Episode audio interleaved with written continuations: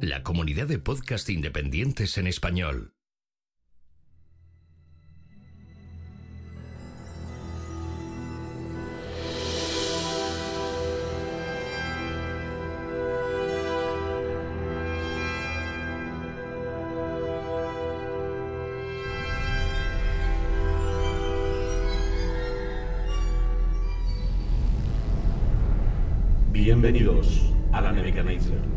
La nave de combate donde liberarás tu mente.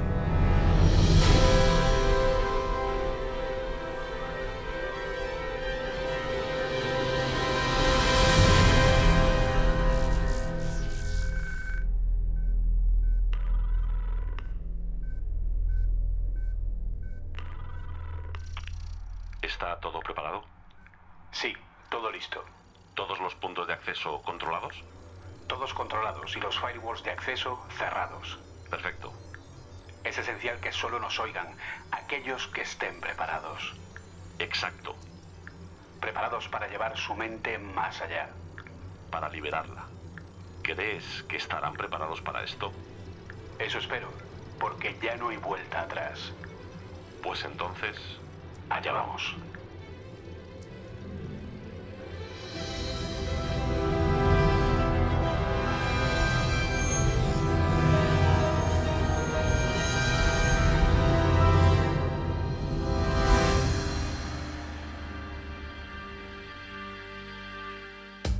Si pensamos en el cambio más disruptivo de la reciente era tecnológica, se nos viene a la mente el iPhone, algo que ha cambiado por completo nuestra forma de relacionarnos con la tecnología y que creó el actual concepto del smartphone, la puerta de entrada a Internet y sus servicios para el público común. Y ahora, a comienzos de 2023, tal y como hemos estado anticipando, podemos confirmarlo. El siguiente paso lo va a dar Microsoft con Bing y Edge Copilot.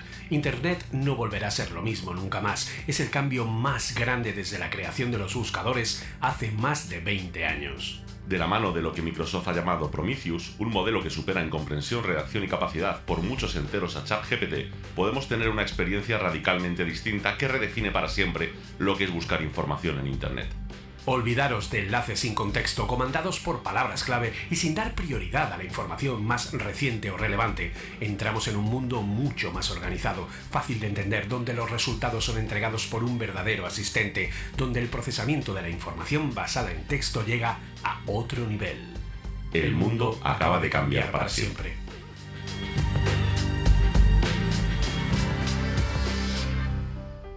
Muy buenas y bienvenidos a un nuevo episodio de Nebuchadnezzar, muy esperado episodio en el que, bueno, pues si esperamos un poco más, nos sacan dos o tres cosas más que ya se nos acumula de trabajo, ¿no, Oliver?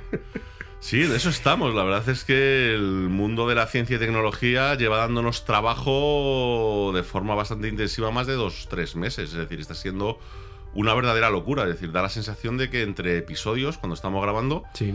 eh, que los temas que tocamos son los mismos, porque efectivamente son los mismos, pero con evoluciones completamente distintas. Y no ha pasado tanto tiempo, que es lo que es lo, lo curioso, ¿no? Es un poco estamos, decía- estamos viendo algo que es, es lo, lo estamos hablando nosotros fuera de, de- de micro hace dos minutos. Estamos viendo, o sea, decir, el no darnos tiempo a poder prepararnos, no darnos tiempo a poder contar todo lo que está pasando. La verdad es que es espectacular. Es que normalmente, a ver, eh, nosotros no podemos ponernos directamente delante de un micro, empezar a hablar, porque hay que prepararse el tema, hay que estudiarlo, hay que ver en qué se basa, y mientras estás haciendo ese trabajo, ya te han sacado algo nuevo. es lo que Sí, decía sí. Carlos Santana, ¿no? Los amigos de CSV, Sí, que no le da tiempo a, a- a terminar de hacer un vídeo cuando ya le han hecho algún cambio y ahora ya ha empezado a hacer las cosas en directo, pues dice, bueno, por lo menos lo cubro, porque si no, Sí. no, no me da la vida. Y entonces, eh, en nuestro último episodio hablamos de ChatGPT. Tuvimos una conversación incluso a nivel un poco más filosófica de hasta dónde podía llegar y dejamos plantadas semillas que curiosamente han germinado. Porque una de las cosas que nosotros dijimos fue, ojo con Bing. ¿Y qué es lo Sí. que ha pasado con Bing? Sí, sí, pues exactamente lo que habíamos comentado, ¿no? E- Esta es la parte que quizás eh, nos está volando a la cabeza todo, ¿no? Que lanzamos ciertas predicciones, ya sabéis, el que me conozca sabe que no me gusta mucho lanzar predicciones porque considero que la actualidad en la que estamos viviendo es demasiado compleja, ¿no? Como para intentar acertar a medio o largo plazo. Es decir, no, bueno, tú puedes tener algunas ideas, puedes eh, intentar predecir ciertos comportamientos a corto plazo y demás, pero bueno, sí que lanzamos algunas ideas de decir, oye, parece que tiene lógica que a medio largo plazo ¿Vale? A medio largo plazo. A medio largo plazo. Estas empresas hagan esto, esto, esto y lo otro. Y bueno, pues no es lo que ha pasado, porque a medio largo plazo ya lo ya en este momento en el que estáis escuchando este podcast está todo ya en activo funcionando. Entonces, eh, la verdad es que la situación es muy extraña. Yo creo que a nivel tecnológico no habíamos visto nada parecido.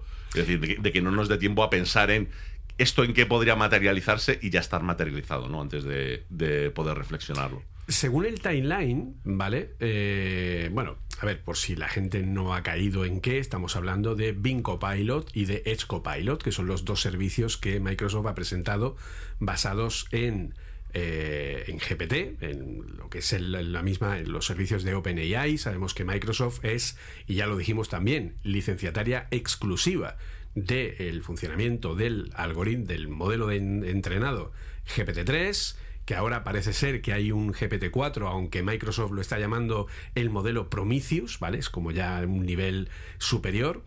Eh, pero parece ser, según el timeline, que en diciembre, si no me equivoco, sale ChatGPT, por diciembre, por primeros de diciembre aproximadamente, pero según parece, Microsoft ya lleva desde agosto del año pasado trabajando en Bing. O sea, que ya sabían que iban a sacar este servicio dentro del buscador, pero antes de eso han dicho, no, no, vamos a dárselo a la gente para que empiece a probar y también para ver cómo funciona, cómo reacciona, ¿no? Todo esto. O sea, que es un plan premeditado en el que, pues, efectivamente, algo que fue como una teoría que tuvimos nosotros de pues fíjate si se les ocurre, si se les ocurriera ponerlo en Bing, lo mismo le harían algo de daño a Google. Pues ya te digo yo si se les había ocurrido. Madre mía. No, no, hemos pecado completamente de ingenuos. Es decir, yo, yo creo que no de otra forma. De hecho, eh, yo lo he comentado en los directos, te pasé el vídeo también. Solo tienes que ver, hay una entrevista muy recomendable ¿no? de, de la revista esta Diverg a Satya Nadella, en la que ver las reacciones de Satya Nadella no tiene precio. Simple y llanamente no tiene precio. Te das cuenta de que es una jugada eh, preparada, con mimo como una buena jugada de ajedrez, sabiendo exactamente dónde están, a dónde van, los tiempos.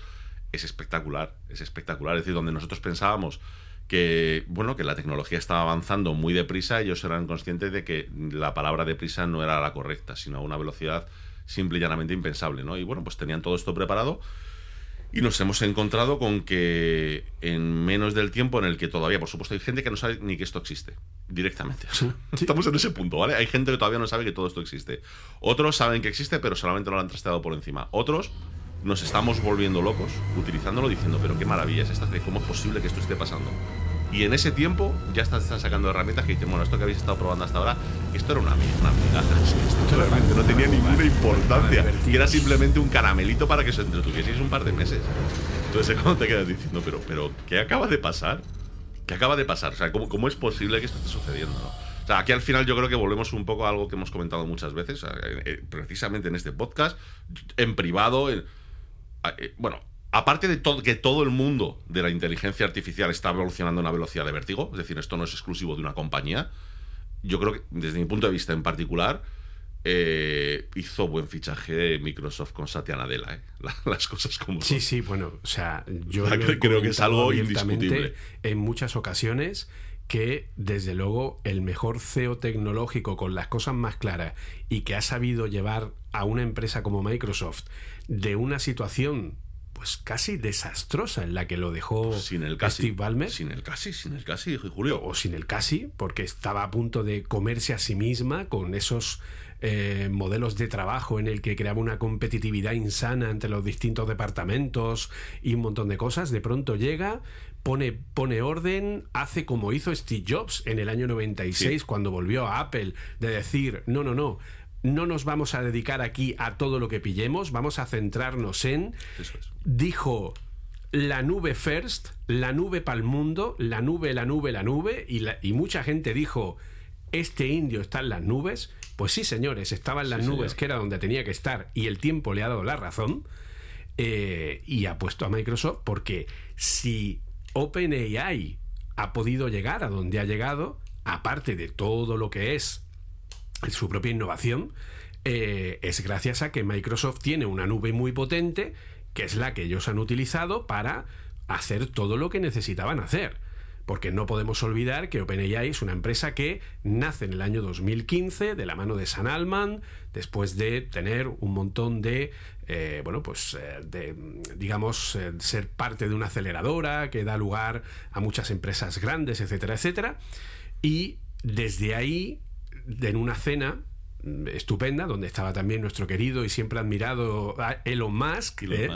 que está, está dejando Twitter de un bonito que se está quedando la cosa, que es una cosa bárbara, ¿vale? O sea, lo está dejando niquelado, sobre todo ahora que ya ha anunciado que va a quitar los... los eh, que el mes que viene quita todos los tics que no sean blue, o sea, todas las cuentas que ya estaban verificadas desaparecen y ahora ya si la quieres eh, eh, validada tienes que pagar el blue. Pues nada, pues eh, se está quedando un Twitter precioso. Pues bien, en esa cena estaba también Elon Musk y había un objetivo que era, señores, Google está avanzando un montón en la inteligencia artificial y si sigue así, puede ser que se convierta en la empresa número uno dominante de estas tecnologías en el mundo. Y esto no es bueno para nadie. Por lo que vamos a intentar hacer una, compañía sin ánimo de lucro, vamos a poner muchas comillas, eh, para que pues pueda de alguna manera, entre comillas, insisto, competir con Google, ¿no? Que no sea la única que esté trabajando a ese nivel y fundan esta empresa sin ánimo de lucro, OpenAI, con el propósito de, bueno, pues sacar tecnologías que demuestren laboratorios de investigación, cogen un montón de gente experta, etcétera, etcétera, y de ahí han ido evolucionando hasta que Satya Nadella ojo a visor, ve que esta empresa empieza a pedirle mucho uso de Azure para el entrenamiento de sus cada vez más complejos modelos, y entonces los llama y le dice, a ver, chavales, venidos para acá, a ver, a ver, a ver. Vosotros queréis maquinitas guapas, ¿no? Queréis cositas así, queréis hardwarecillo bueno que os dé ahí vidilla, ¿no? Que os dé para entrenar nada. Miles de millones de datos que estáis entrenando ahí pues venga, vamos a sentarnos y vamos a hacer aquí un acuerdito chulo, mil millones por aquí, luego otra inversión por allá, esta tecnología tan bonita, vamos a firmar un acuerdo para que sea exclusiva solo para mí y entonces firma la exclusividad de, de lo que es el uso de GPT, el modelo de eh, gestión de texto, y es insisto, es una licencia exclusiva de Microsoft. Y bueno, pues ahí empieza y Microsoft, entre medias, va comprando LinkedIn, va comprando GitHub y dices, hostia, a lo tonto, a lo tonto, se nos ha quedado un día estupendo.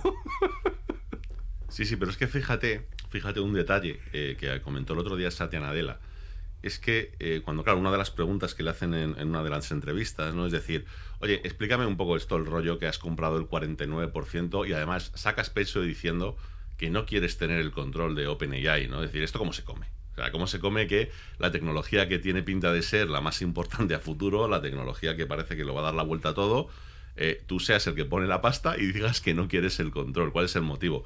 Y claro, aquí eh, suelta una pequeña carcajada, ¿no? Satya Nadella, y dice, no, bueno, es que realmente no me hace falta, ¿no? Y no me hace falta por una sencilla razón. Es decir, por un lado, tengo la exclusividad del software, para yo poder ser, por lo menos ser el primero. Si no el único, porque eh, OpenAI sí que puede decidir hacer un, contrato, ¿no? Con otra compañía para utilizarlo y tal, pero desde luego soy el primero. Y segundo, eh, no son ellos los únicos que han aprendido algo en los últimos años, sino que nosotros, desde hace unos años, nuestra red Azure es de las más potentes, sino la más potente del mundo, ¿no? Y resulta que de una de las cosas de las que nos dimos cuenta es que no sirve cualquier tipo de hardware, ni ningún, ni ningún tipo, ni cualquier tipo de conexión, ni ningún tipo de, arquitectura, ¿no? Cualquier tipo de arquitectura para montar una red neuronal de estas características, sino que eh, nos dimos cuenta de que hacía falta una evolución bastante compleja. Es decir, que no era una cosa sencillita de hacer. Así que bueno, nosotros dijimos, ¿qué necesidad tenemos ¿no? de tener el control completo de esta compañía? Cuando lo que vamos a tener es el control completo del hardware en el que puede correr esta compañía. es que es, que es muy heavy. O sea, es que además tan tranquilamente, lo dijo, es que lo ha dicho tan tranquilamente como diciendo, es que si OpenAI yo le cierro los servidores ya no existe. Entonces da igual, ¿para qué quiero? ¿Para qué quiero? Que hagan lo que quieran que evolucionen como ellos consideren. Ellos saben cuáles son sus necesidades, ellos saben a quién tienen que contratar, ellos saben por dónde tienen que evolucionar.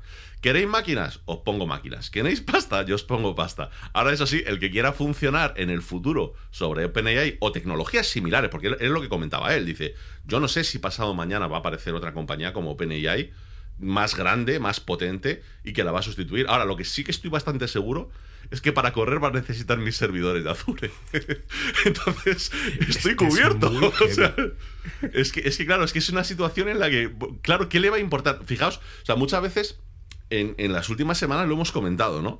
Eh, se hacen inversiones como en su día, ¿no? De 19 mil millones por WhatsApp, ¿no? Cuando se compra WhatsApp y todo el mundo se echa las manos a la cabeza. ¿Dónde vas 19 mil millones, loco? O llega Elon Musk, 44 mil millones por Twitter y todo el mundo diciendo, bueno, pues se le ha ido a la cabeza del todo y ya está. Estos han soltado 10.000 millones y no le ha importado a nadie. No, sé si me explico. ¿eh? Soltaron 68.700 por Activision Blizzard, ¿no? Si no me equivoco. Sí, sí. O sea, decir, pero, pero, tú fíjate, o sea, en este caso han dicho, toma, 10.000 millones, cómprate algo bonito. con, esto. La vuelta. Cómprate algo bonito porque eh, me va a ir bien, ¿sabes? Es que es impresionante. Es impresionante, insisto. Ya, olvidaos, yo, yo para estas cosas sabéis que prefiero no no ponerlo todo en nombre de, ¿no? de una marca o de un tío, ¿no? Eh, pero lo, que ha hecho esta compañía en general, es decir, o sea, acaba de montar lo que es la futura arquitectura de, parece ser la gran mayoría de la inteligencia artificial sobre su plataforma. Entonces, evidentemente no necesita, no necesita tener una exclusividad, me refiero a nivel de decir, no, no, es que nadie más va a poder utilizar esto más que yo. No, yo ser el primero, el que ponga la imagen y además todo el que venga detrás, si quiere funcionar a un ritmo más o menos adecuado, va a tener que montarse sobre mi sistema pues hombre, evidentemente eh, creo que la jugada es bastante, bastante buena, ¿no? Y claro, lo que estamos viendo pues es espectacular porque es una jugada que lleva mucho tiempo cociéndose, es una jugada que llevan preparando durante un montón de tiempo y claro, los, resultados, los resultados que estamos viendo, yo creo que nadie esperaba que fuesen tan buenos. O sea, yo creo que ni ellos mismos, honestamente, ¿eh? lo, lo, digo como lo pienso, es que no creo que nadie pensase que iba a dar unos resultados tan potentes, tan precisos, tan bonitos, tan todo. Y que tuviera una repercusión tan alta, porque no podemos olvidar que ChatGPT, cuando se lanza, tarda apenas, eh, bueno, pues eh, nada, una semana, ¿no? En conseguir el, su primer millón de usuarios y a partir de ahí ha ido creciendo, es decir, es el servicio de crecimiento exponencial de usuarios mm, de, más rápido de la historia de Internet. O sea, mucho más rápido que cualquier otro servicio, incluyendo Twitter, Instagram, tal, todos estos servicios, cuando, cuando se lanzan, pues es como que tienen una curva, que se van dando a conocer, que poco a poco, que tal. Eh, luego hay otros como Twitter que van perdiendo para meterlo en otro, en fin, cosas así raras.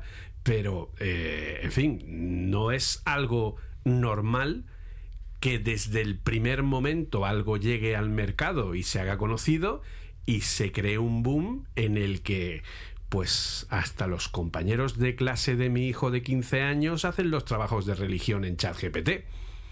En fin, eso ya nos da a entender el nivel en el que estamos. ¿De acuerdo? Claro, lo que pasa es que yo creo que la gran diferencia, es que volvemos muchas veces a lo de siempre, la gran diferencia es qué importancia tiene el servicio. Me explico. O sea, tú lanzas algo como Twitter, ¿no? O como Facebook, o como... Es importante, hombre, está bien, las redes sociales están muy bien, han permitido muchas conexiones entre personas, han permitido que nuestras interacciones sociales, incluso en momentos complicados, sigan funcionando. Es decir, oye, es una cosa que a nosotros como sociedad y tal nos viene bien. Pero cuando tú miras su importancia relativa, te la quitan mañana y tampoco es que te, se te caiga el mundo encima, ¿sabes? Te da un poco igual. bueno, pues he perdido una cosa, ya saldrá otra o lo que sea. Aquí la diferencia es que de repente es una cosa a la que le ves una utilidad que dices, es que el día que empiezo a utilizar esto de forma continuada, no me lo puedo quitar. Es un poco, yo creo que. A, ti te quitan ahora ChatGPT y, a mí, a mí me da un parrus, la vida. a mí me da un parrus, tío. Es decir, yo ya, por cierto, ahora lo comentaremos, yo ya lo estoy pagando. Quiero decir, yo ya tengo la versión de pago. O sea, que quiero. O sea, yo, yo, de hecho, lo dije a la semana de salir. Yo no quiero la versión gratuita, yo quiero la de pago. Lo dijiste en el, en el último episodio, eh, que en cuanto hubiera un modelo yo de pago. Yo quiero la de pago. A, a, mí me dejáis en paz. Porque yo, el potencial que le veo a esto es. Y de hecho estoy esperando a otra cosa. Es decir, ahora mismo tenemos la versión eh, de pago para utilizarlo. yo quiero la versión de pago con API. ¿Vale? Es decir, tengo muchas ideas, insisto, ya no para venderlas, para hacerme cosas para mí. ¿Vale? Es decir, para mi día a día que me pueden solucionar muchos problemas, me pueden solucionar mucho tiempo y demás. Claro, entonces yo creo que la clave es esa. Es decir, al final, por ejemplo, ¿qué otras tecnologías se han impuesto mucho más deprisa que otras? Pues tienes cosas como los smartphones, ¿no? Apple llega, te presenta el iPhone, coño, en muy poco tiempo todo el mundo se da cuenta de que, que eso está muy por encima de lo que él tiene en la competencia, eso está muy por encima de cualquier otra tecnología que has visto, ¿no? Por ejemplo, yo, siempre pongo un ejemplo más o menos parecido. Un- una tecnología que se implantó en un par de años y todo el mundo tenía uno, un GPS. Tío, es que te das cuenta de la utilidad que tiene un GPS en cuanto lo usas. Dices, pero es que no me vuelvo a perder. Que algunos, como yo, vivíamos durmiendo mal por las noches cuando al día siguiente teníamos que ir a casa de no sé quién porque me voy a perder ocho veces antes El, de el llegar. mundo dependía de señores mayores que se paseaban por la calle y que te explicaban claramente que era todo, todo tieso para adelante y cuando llega la segunda a la derecha. En el cuarto árbol luego- giras Y claro, vas a ver un árbol muy que- grande, no tiene pérdida. Claro, entonces tú esperabas que de las seis indicaciones a la tercera hubiera otro señor mayor dando un paseo para volver a recordarte el resto de la. Ahora no, ahora tienes ahí a, Claro. a nuestra querida, nuestro querido asistente o asistenta eh, que nos va guiando fielmente eh, con casi sin posibilidades de perdernos según el caso. O sea que. No, no, está, está claro. Entonces, claro, la, la cosa es esa, el punto es ese. Es que es una tecnología que acaban de presentar que yo creo que no tardas literalmente cinco minutos en decir, bueno, el potencial que tiene esto es prácticamente infinito. Es decir, para las cosas que yo puedo utilizar esto, es que cada día, yo, yo te lo digo, esto ya es mi experiencia personal. Yo entiendo que no todo el mundo es de mi perfil, ni de trabajo, ni de forma de trabajar, ni de Sí, forma de y que- actuar. y que no todo el mundo va a explotar esas posibilidades más Seguro, allá del seguro. meme de mm, ay mm, cuéntame un chiste mm, Iván Doy se cayó el de en medio ay qué gracioso en fin No, no, eso, eso está claro, pero es lo que te digo, decir, no tardas, yo no tardé cinco minutos en decir, wow, o sea, lo que yo puedo hacer con esto es, es, es- es casi infinito. Y ya te digo, cada día que pasa se me van ocurriendo cosas. Y vas buscando en internet, vas buscando en redes y demás, y te encuentras con gente que se le ha ocurrido, es que lo puedo utilizar para esto, lo puedo utilizar para lo otro, lo puedo utilizar para- es que es, es impresionante, ¿no? Es decir, te das cuenta de que las posibilidades son, son muy grandes, son muy, muy grandes. Entonces, claro, eh, a esto súmalo, que encima todos esperábamos con estas cosas un pequeño fail, ¿no? Por decirlo de alguna forma. Es decir, tú ves, por ejemplo, cuando tú escribes, ¿no? Cuando tú le preguntas, que lo hemos hablado aquí, cuando acuérdate cuando estuvimos hablando con Yepeta, ¿vale? Sí. Con Yepeta no esperábamos una, una contestación buena. hostia es que eh, eh, me encanta que saques ese ejemplo porque Claro. la que yo tuve que montar porque para el que no lo recuerde vale Sí, sí. Gepeta, yo creé una aplicación de cero trabajando con la API de GPT-3, programando un entorno que construía las llamadas para que pudiéramos tener esa conversación con GPT-3. O sea, tuve que hacer una aplicación completa que tardé su buen rato, porque hubo un montón de pruebas, etcétera, y luego, pues, en fin, la API, pues tuve que ponerla también de pago, porque si no llega un momento en el que no empieza a a no coger, ¿no? Con el, con el, con el taller gratuito. Pero tuvimos que hacer una aplicación completa y además intentando que la voz de Oliver entrara hacia mi equipo de sonido para poder tal, al final no lo conseguimos, tuvimos que hacer ahí un invento con un montaje y tal para que porque a mí sí me contestaba porque yo tenía Yepeta en casa, pero Oliver no, entonces hicimos que Oliver dijera una frase, yo luego la repetía y entonces luego en la edición para que quedara bonito y tal y cual, también en la edición recortamos las pausas porque el tiempo de respuesta era alto, entonces pues lo pusimos un poco más para que quedara más, más bonito de escuchar, pero eh, y esto cuando lo hicimos hace ¿cuánto? año. Me- medio un año, un año, un año y un año y un par de meses, algo así. Sí, una cosa así, o sea, no, no, no mucho más. Y de pronto nos encontramos con que ese, esa yepeta ya estaba hecha y ya estaba ahí para poder hablar con ella, para poder razonar de una manera eh, increíble. Y ahora con lo de Bing, que ahora comentaremos, ya es como, pero ¿qué está pasando aquí? De hecho, comentaremos un par de cosas curiosas que le he mandado a Oliver de Sí, sí. capturas que son como, perdona, No, no, es espectacular, es espectacular. No, pero es lo que te digo, o sea, tú piénsalo, cuando hicimos ese, ese experimento, ¿cuál era nuestra perspectiva? O sea, ¿cuál, cuál eran, perdón, no nuestra perspectiva, ¿cuáles eran nuestras pretensiones? A ver si podíamos mantener una conversación, Una conversación. sin sentido. Sí, sí. Sin sentido. Es decir, o sea, no, no esperábamos que nos diese una... Para nuestra sorpresa dices, hombre, no es que sea una contestación que parezca humana, pero hombre, sentido tiene lo que está diciendo. Sí, nos menciona pues el tema del cocido, acuérdate. Sí, lo, de, los libros de Ender, si le parecía que era un genocidio o no lo era, que nos quedamos diciendo, pero ¿qué dices, sabes? Espérate. que, ya no duermo, ¿no? O sea, es decir, claro, pero, pero en definitiva, tú no tenías una expectativa de decir, no, no, es que lo que me va a contestar va a ser tal cual. Y de repente no ha pasado un año y te lanzan una cosa que dices, para, para, para, para, para. Que si tú lo que quieres es hacerle unas preguntas más o menos generales y tal, debe estar acertando al 90% de lo que dice. Y cuando son más específicas, según casi todo el mundo que ha hecho mediciones y tal, ronda el 70% de acierto. Y dices, esto ya no es una broma. No, no, para nada. Pero en absoluto. Es decir, ya no estamos hablando de que tire una respuesta en función de lo que vete tú a saber qué. No, no, no, es que la, la propia compañía te dice, no, esto ya no es un sistema de, de, completar texto. Esto es un sistema para ayudarte a aprender cosas, para ayudarte en tu trabajo, para ayudarte y tal. Ojo, puede fallar. Te lo dicen, puede fallar. Pero claro, tú lo utilizas y dices, hombre, fallar, falla, claro que falla.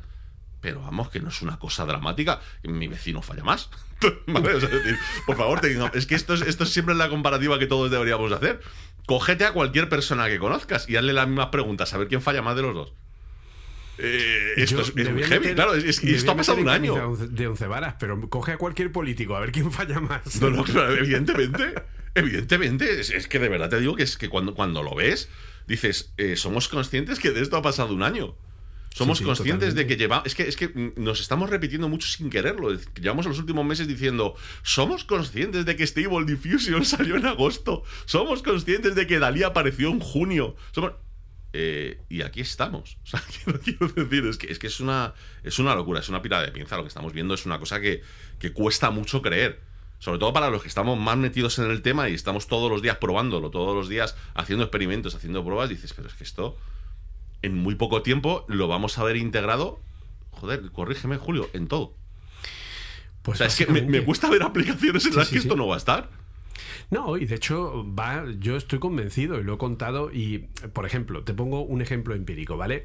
Una de las cosas que se dijeron en su momento es: esto va a acabar con todos los programadores del mundo. ¿vale?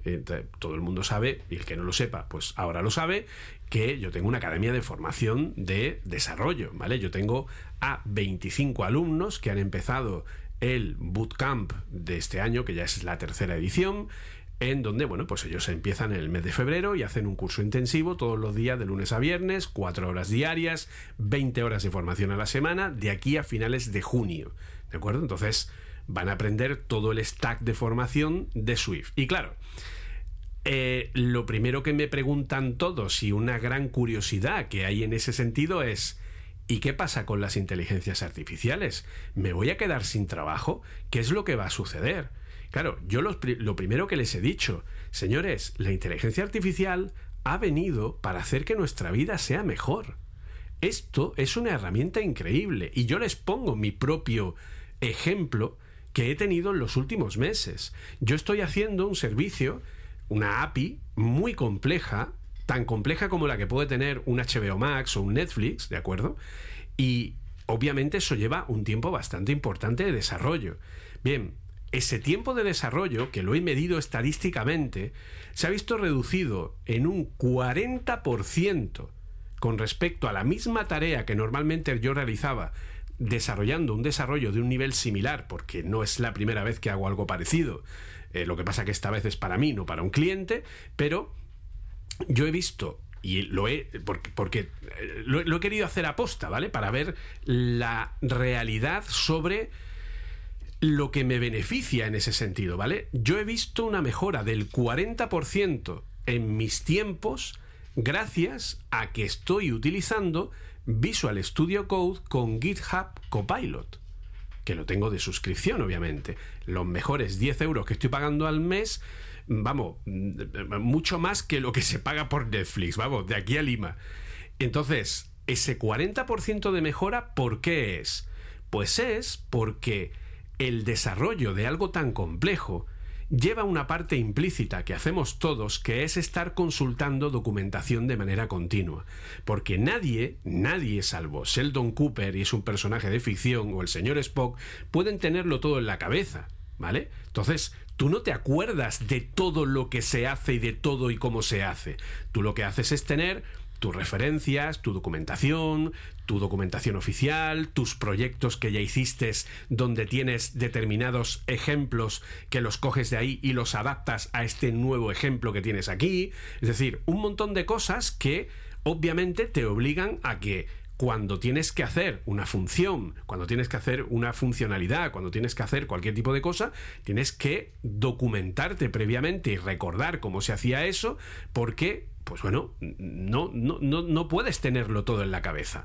Montarte una vista de Swift UI te la monto así, pero montarte un job que se lance cada X tiempo para recuperar un XML que tiene que ser parseado y que tiene que cargar unos datos en una base de datos, base de datos que tiene que estar en PostgreSQL, que tiene que tener una definición, donde tienes que tener unos foreign case, donde tienes que llamar a una serie de asociaciones y de relaciones entre tablas, etcétera, pues hombre, entiéndeme que eso lo normal es que alguien no lo tenga en la cabeza, tenga que estar consultando la documentación para recordar cómo había que hacerlo o ver ejemplos que ya tenía hechos. Gracias a GitHub Copilot, prácticamente no he tenido que mirar documentación. ¿Cuál es el porcentaje de ejemplos de código que yo he podido utilizar tal cual me los daba GitHub Copilot? Pues aproximadamente un 60-70% más o menos del código que GitHub Copilot me daba era un código que yo podía utilizar prácticamente sin tocar o, eh, o tocando mínimamente. El resto era más bien como si yo hubiera copiado un caso de otro proyecto que no sirve, pero en su estructura sí, y entonces lo único que hago es adaptarlo mínimamente. Por lo que insisto, yo me he convertido en un programador mucho más productivo siempre y cuando sepa lo que estoy haciendo y entienda lo que estoy haciendo. Y esa es la clave, eso es lo que yo les he explicado y de hecho, en el último módulo que vamos a tener de Machine Learning en el Bootcamp, yo voy a enseñar a mis alumnos a usar la inteligencia artificial, a usar GitHub Copilot, a usar Bing Copilot, a usar ChatGPT, a usar Stable Diffusion para hacer iconos para sus aplicaciones, a usar todas estas herramientas que van a ayudarles a ser mejores profesionales y a no perder tanto tiempo en cosas que no son productivas, como es buscar información, documentar información, etcétera, etcétera, etcétera. Es así de sencillo yo entiendo perfectamente que tú lo, verás así igual. Sí, sí, sí. De hecho, eh, vamos a ver, es que es precisamente lo que te permite es eso, ¿no? A, día de hoy es saltarte algunos pasos donde antes pues tenías que sentarte a estudiar, tenías que sentarte a mirar, a buscar, muchas veces, simplemente buscar, ¿no? Es decir, muchas veces, aunque sea, fíjate, una información muy básica, que yo siempre digo que, que para los que sabemos a lo mejor un poco menos, es súper importante, ¿no? Que es decir, ¿qué librería tengo que utilizar para esto, ¿no? Que a veces no es tan obvio. Yo, yo sobre todo que ahora, ya sabes que no me gusta mucho Python, pero lo utilizo por eh, porque me viene bien, básicamente, porque hay muchas librerías con muchas cosas y me, ahorra mucho trabajo, ¿no? Pero no, muchas veces dices, yo no sé qué librería, te pongo un ejemplo absurdo, ¿no? Yo no sé qué librería tengo que utilizar si quiero crear un vídeo con unos subtítulos incrustados. Yo qué sé, ¿sabes? Entonces te vas a un programa de esto y le dices, por favor, una demo de un programa que me cree subtítulos y te tira una demo que es que en, mi caso, por ejemplo, la primera que me tiró era funcional, pero que lo más interesante no es que sea funcional. Yo no voy a coger ese programa y lo voy a utilizar tal cual. Sino, no, no, no, no, espérate, PIP install, librería Magic no sé qué, instalar, PIP install, librería no sé qué, vale, y o sea, para hacer las llamadas tengo que primero eh, crearme esta variable, a partir de aquí las hago. Hostia, es que eso, vamos a ver, no es que te vaya a llevar eh, toda la vida, pero te lleva unas horas. Es decir, eso, no es una cosa que normalmente resuelvas en cinco minutos. Te pongo otro ejemplo. O sea, yo ahora para mi canal de Twitch estoy creando. Esto no es. Es que esto puede, sonar a, locura. Estoy creándome una red neuronal, estoy entrenando una red neuronal. Es decir, que sea capaz de distinguirme el tipo de mensajes que me llega de la gente y me he creado una interfaz y me los va clasificando. Y para ello, en vez de utilizar sistemas que ya existen de clustering, sistemas directamente le he pedido a ChatGPT, oye, eh, ¿por qué no me haces un ejemplito? Un ejemplito así más o menos a ojo de cómo podría ser una red neuronal creada para hacer clustering de texto según a mí me interese. Y te dice, vale, bueno, más o menos la estructura que se suele utilizar es esta, tal y cual. Digo, muy bien. Venga, eh, ponme algún ejemplo con TensorFlow y Keras. Y hace, pum, te pone un ejemplo básico. Y dices, vale, entonces empiezas a mirarlo y tal. Dices, vale, Mira, eh, normalmente no van a entrar más de tantas palabras por frases, normalmente no van a estar, van a estar... Y y a base de ir preguntándole y tú sacándole información, porque al final él de primeras no sabe lo que tú quieres, sino que te va dando ejemplos básicos, él te lo va completando, te lo va completando, al punto de que, es que claro, esto, esto puede sonar, eh, vamos a ver, es verdad que partimos de la base de que yo sé cómo funciona la red neuronal. Partimos de la base de que yo alguna Exacto. vez he montado una muy pequeña, muy pequeña red neuronal para hacer algunas pruebas con numeritos y tal. Entonces, sí que sé algo. Es decir, no, no es que oye, digas, no, voy en blanco. No, no es verdad. No voy en blanco. Yo voy ya con unos conocimientos previos. Pero, hombre, voy con unos conocimientos previos en los que si me pones un papel en blanco te digo, ni puta idea. Es decir, no sé, no sé por eres dónde capaz tirar. de balancear las respuestas que te va dando y, e ir Claro, por claro, ir supuesto. diciéndole, pues ahora quiero que vayas un poco por aquí. Y ahora, o sea, Exacto. volvemos a repetir lo que dijimos en su momento. Tú eres Tony Stark. No, no, yo para mí ahora totalmente. Y el que lo diga lo contrario no sabe lo que está diciendo. Es que la realidad es, Julio, la realidad es que en tres horas, tres horas, que es un rato, tengo creado un modelo de entrenamiento de red neuronal que funciona. Es que es una locura. ¿Y cuántas horas habrías gastado si hubieras tenido que ir buscando Pues documentación? seguramente una semana. Es decir, no, no te voy a decir que, que Claro. tardas, que voy a tardar un mes, porque no es verdad, pero seguramente una semana sí me hubiese Sí, tirado. claro. seguramente una semana y me lo reventé en tres horas. Es que yo, es que cuando terminé, hice el primer entrenamiento y empiezo, porque claro, esto es lo típico, que según vas metiendo el código vas diciendo, ya verás tú los errores que van a salir de aquí de tipos completamente inverosímiles. Cuando empieza a montarlo, digo, hombre, lo que he montado tiene sentido. Los datos que estoy metiendo son coherentes. La discriminación que he hecho de datos es coherente. Cómo he convertido esos textos a, números y tal para poder meterlos en la matriz.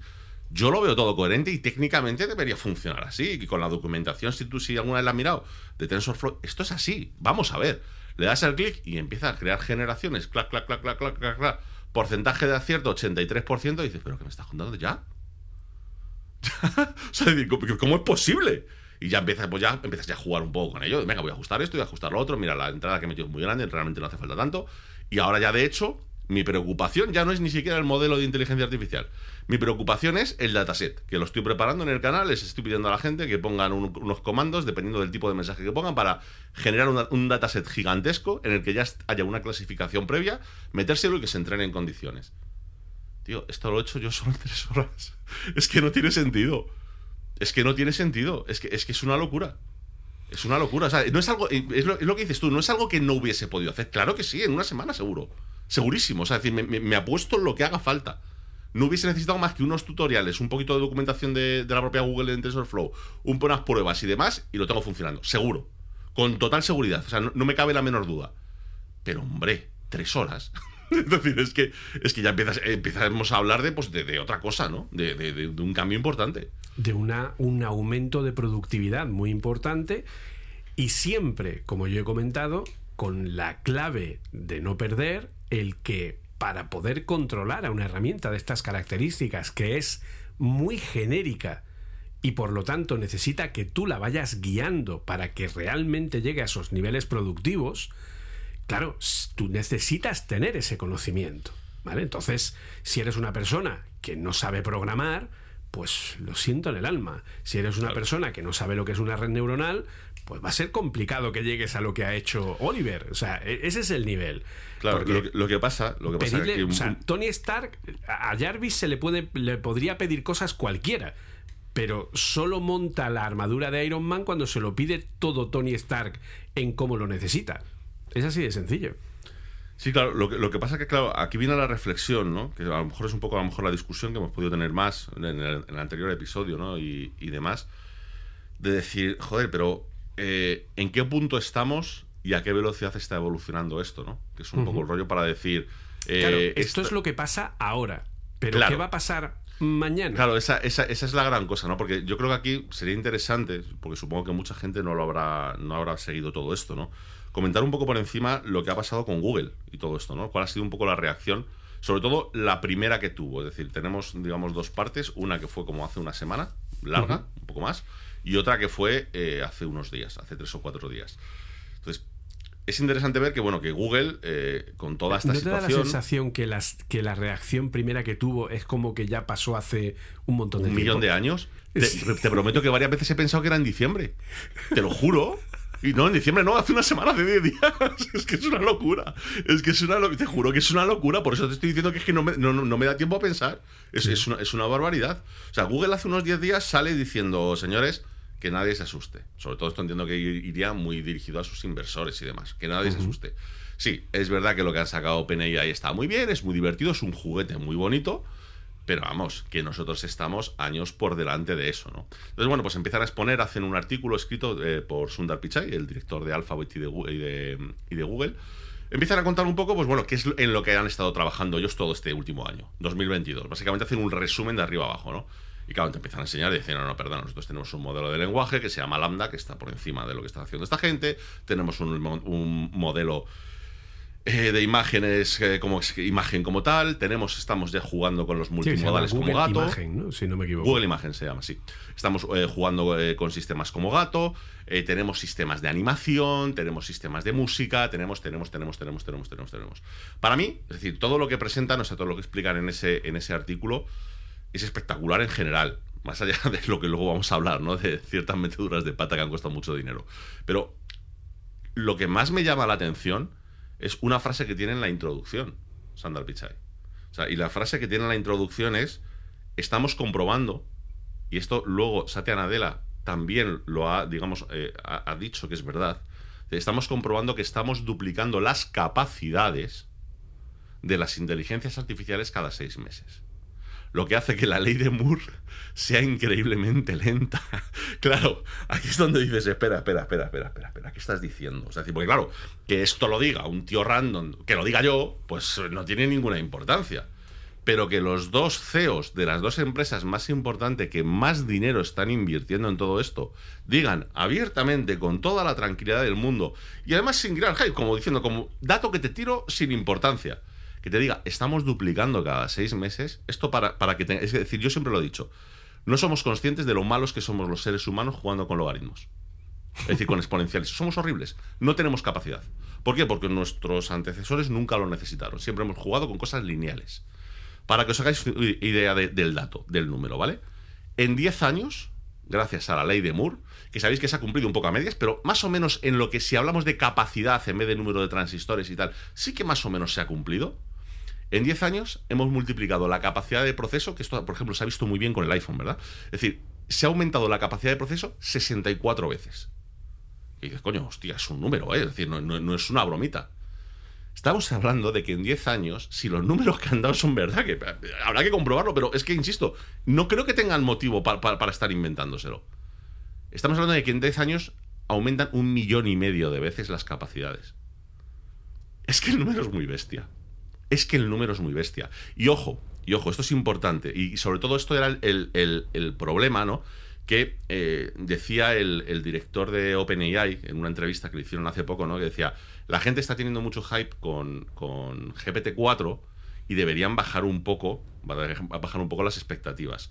¿Por qué? Pues muy sencillo, porque ha salido el número de cuántas veces va a ser más potente eh, GPT-4 respecto a GPT-3, ¿vale? Y es claro, el número asusta. Va a ser 500 veces más potente. Pero ojo, 500 veces más potente no le hace 500 veces más capaz. 500 veces más eh, potente se le hará entre 2 y 4 veces más capaz. Que, tampoco es poco, teniendo en cuenta el tiempo que ha pasado, ¿no? Pero claro, es que estamos hablando de unas curvas de crecimiento que aquí es donde te dices, mm, vale, eh, yo estoy viendo ahora mismo cómo están funcionando, pero yo hay dos cosas que veo. La primera, es que no están mintiendo. habían dado datos de cosas que iban a pasar y todos dijeron, venga, por favor. Sí, me vas a, me vas a montar un Siri 2.0 o Google Assistant 2.0. Venga, no me, no, me, no me cuenten milongas. Es decir, de que me vas a presentar, me vas a presentar, vas a hacer, o esto va a ser, sí, sabemos que está funcionando, sabemos que lo estáis evolucionando y tal.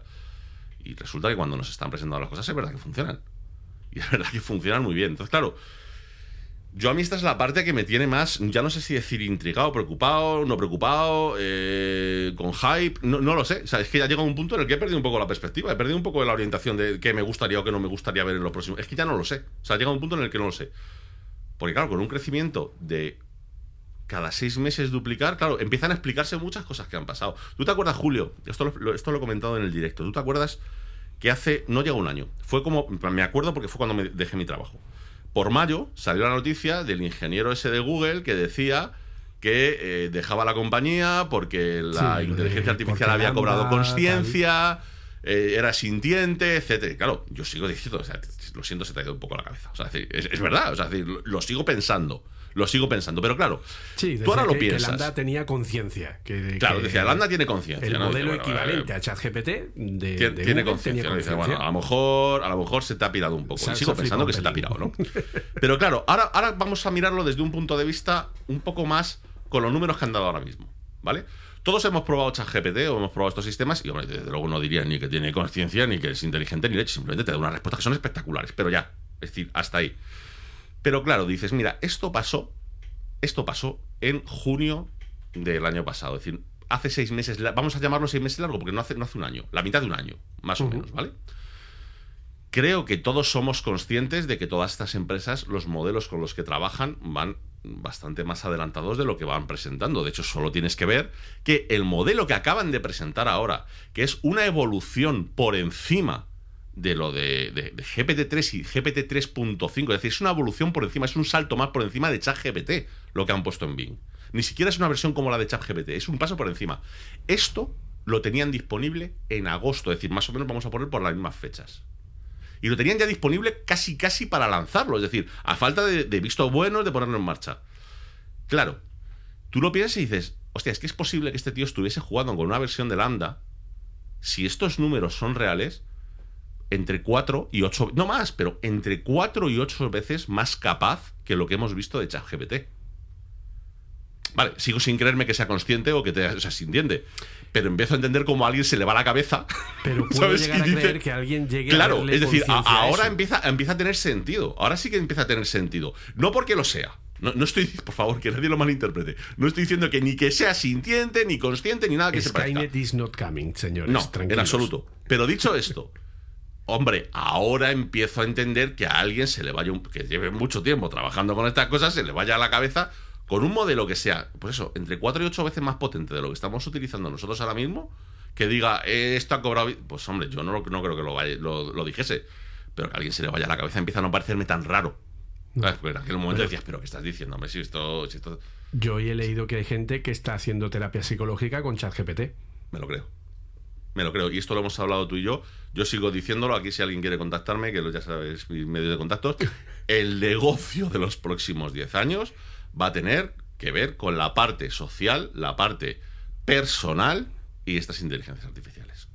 Porque va a haber más de uno, más de una y más de dos que van a preferir estar charlando un rato por la tarde con una de estas y que le vayan escuchando y contando su, dando respuestas acordes a lo que están hablando que hacerlo con su pareja, con su amigo o con su vecino. Estoy convencido. Y en el convencido le- absolutamente. en el momento que le pongan modelos de transcripción de voz a texto y de texto a voz, eh, se nos va de las manos, básicamente. Completamente. O sea, no, y además, además que le veo el sentido, ¿no? Porque, por ejemplo, eh, leía el otro día una empresa, ¿no? Muy curiosa en el tema del metaverso, ¿no? O sea, no, me salgo 10 segundos de- de- del tema que estamos hablando, ¿no? Pero- Tampoco es que no sé, porque todo esto tiene que ver, el metaverso. No, no, todo tiene que ver, todo tiene que ver, evidentemente, ¿no? Pero, pero me refiero a, a ese tema, ¿no? De que muchas veces no nos importa hablar con una máquina, aunque nosotros todavía no somos conscientes de ello, ¿no? Y es que, eh, bueno, pues estaban hablando de que a alguien se le ocurrió hace unos años, dentro de, de, de hecho, estas charlas se dan dentro de la plataforma esta de Horizon, de, de, De Facebook. Meta. Sí, la de Meta. Sí. Eh, bueno, pues dan unas charlas que son de gente, es, duro, ¿no? Es, es una cosa muy dura, de gente que tienen enfermedades terminales, que están a punto de irse, a puntito, ¿no? Entonces, claro, el problema que tiene esta gente, uno de los grandes problemas que tiene esta gente es que no quieren comentar, no quieren contarle sus sentimientos a la gente que tiene alrededor. Porque son perfectamente conscientes de que tú, o sea, tú imagínate estar a seis meses de irte y coger a tu pareja, a tus hijos, a tus padres, a tus amigos, no les puedes contar o, es muy difícil contarles lo que realmente estás sintiendo en ese momento, porque entre otras cosas no les quieres hundir contigo. Es muy difícil eh, contar ciertas sensaciones, ciertas experiencias y demás. Por otro lado, aunque encuentres gente, digamos, en tu misma situación, no te quieres sentar con un desconocido cara a cara y ponerte a contarle lo que, lo que te está pasando por la cabeza en ese momento. Sin embargo, han encontrado que haciendo esto mismo con un avatar y a través de, eh, a través pues, de, de un entorno virtual, se consigue básicamente el equilibrio perfecto entre anonimato y cercanía.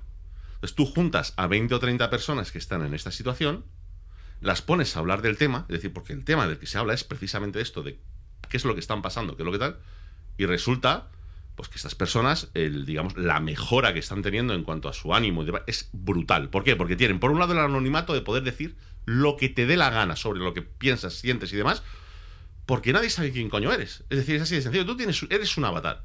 Pero por otro lado, la otra persona con la que estás hablando tampoco está en una lejanía absoluta, sino que es un punto intermedio. Es un punto en el que sabes que es una persona que está en una situación como tú, sabes que es una persona que te va a escuchar y a la que vas a escuchar, pero tampoco tienes que enfrentarte directamente a esa persona para poder hablar con ello, ¿no? Entonces, resulta que esto está siendo la terapia más bestia, la que mejor está funcionando con diferencia para este perfil de gente. Pues claro, esto es algo que seguramente mucha gente nunca se habría imaginado, ¿no? Es decir, que para una situación tan delicada, mm, pues a lo mejor la solución pueda ser estas nuevas tecnologías, pero fíjate, por algo que no se contemplaba, y es precisamente ese punto intermedio entre es anónimo, no es anónimo, eh, tengo contacto, pero no del todo y demás. Eh, yo no veo por qué no habría una diferencia en otros términos, en otros temas y demás, con este tema de las inteligencias artificiales. Es decir, yo sí me veo, a ver, entiéndeme, yo no me veo todavía como en la película Her, ¿no? Pero dale tiempo. Pero yo sí, de verdad que sí que me estoy viendo. Pero no podremos, ya, no piensas tanto que es ciencia Joder, la vi el otro día, Julio. me la puse el otro día, el principio. Me puse el otro día los primeros 30 minutos. Digo, quiero verla con la perspectiva de lo que estoy viendo ahora. ¿Sabes lo que se me pasó por la cabeza, Julio? Que ya no lo veo tan lejos. Claro, te lo prometo. hasta hace dos o tres años decía, a ver, algún día es posible que esto pase. Como yo creo que hemos pensado todos. Algún día es posible que esto pase. Pero el otro día lo vi y, mi pensamiento era. Tres años vista. dos años vista. ese, ese fue mi pensamiento. decir, que estamos muy cerca de esto, pero muy, muy cerca, muy cerca. A ver, no estoy hablando, por supuesto, de ese punto en el que esa inteligencia artificial alcanza la singularidad y tal. No, no, no. Estoy hablando en el que tu asistente de tu ordenador o de tu móvil o lo que sea, puedas tener una conversación real con él. O sea, no una conversación que, podrá ser personal, pues tú podrás contarle tus porquerías a, esto y le, claro, le está contestando un ordenador. Sin ningún tipo de prejuicio y sin tener, como tú has dicho, que pensar que eso va a tener alguna repercusión. Claro. Eh, con respecto a que le afecte a una persona real y tangible que tengas ahí. Eso es. Es que es, que es muy bestia. Entonces, es lo que te digo, o sea, la, ves y dices, esto no es tan loco, es lo que se está planteando. Y del mismo modo que te digo, ¿eh? Del mismo modo que te, digo, solo tienes que ver, también hablábamos de algo parecido al principio, ¿no? La reacción, por ejemplo, de países como en Japón, ¿no? Los japoneses y demás, con ciertas tecnologías, eh, ciertos, yo creo que todos sabéis a lo que me refiero, ¿no? Sustitutos, sustitutas, ¿no? De, de, cuestiones afectivas, ¿no? Eh, hablamos de dos términos concretos, juzbandos y waifus. Efectivamente, ¿no? Eh, no, es verdad, es verdad que te das cuenta de que en esos países, aquí, por ejemplo, ese, alcance pues no lo ha tenido ni muchísimo menos, pero en esos países sí que afecta más grande. Eh, a mí no me parece tan loco, ¿no? Es decir, que eso se dé. Es lo que te digo. Bueno, de hecho, no te digo el estar hablando con alguien inteligente. Claro, Estoy diciendo el poder tener una conversación, que no es lo mismo. Claro, pero aparte de eso, o sea, eh, nosotros efectivamente puede ser que haya gente que todavía diga, no, una inteligencia, tal, no sé qué. Pero hay países, como tú bien dices, en Japón y ya no me meto en temas mm, escabrosos, eh, Hatsune Miku es un personaje que no es real eh, y es una auténtica eh, persona súper famosa que genera el mismo fandom o más que cualquier otro y que ha traspasado el mundo ficticio para ser considerado alguien, entre comillas, real o sobre el que puedes, y esto es lo más importante, alguien sobre el que puedes colocar sentimientos. Claro. Es que de hecho, de hecho, fíjate, fíjate, si nos queremos meter en un tema, a ver, muy entre comillas, porque tampoco es que sea para tanto, ¿no? Pero un poco más escabroso. Tú piensas que hay mucha gente que se mete en chats de estos de contenido adulto, en el que se ponen a hablar de según qué temas, a decirse barbaridades siendo consciente que en la mitad de las veces quien está todo al otro lado no es la chica de 23 años que está diciendo que está hablando contigo, ¿vale? Sino que es un maromo de 4 metros y 50 años, ¿vale?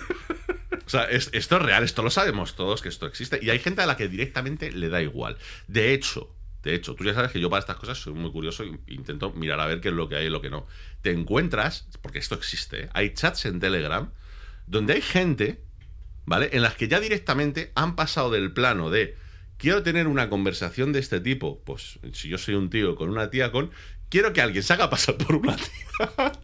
¿Vale? Y esto existe, ¿eh? esto, esto os, prometo que existe. Eh, también os soy honesto, me, encantaría deciros lo contrario, pero no, a mí estas cosas es que no me van demasiado, pero sí me llaman la atención, me llama mucho la atención y por, y por, y por eso lo, eh, investigo a ver qué es lo que hay.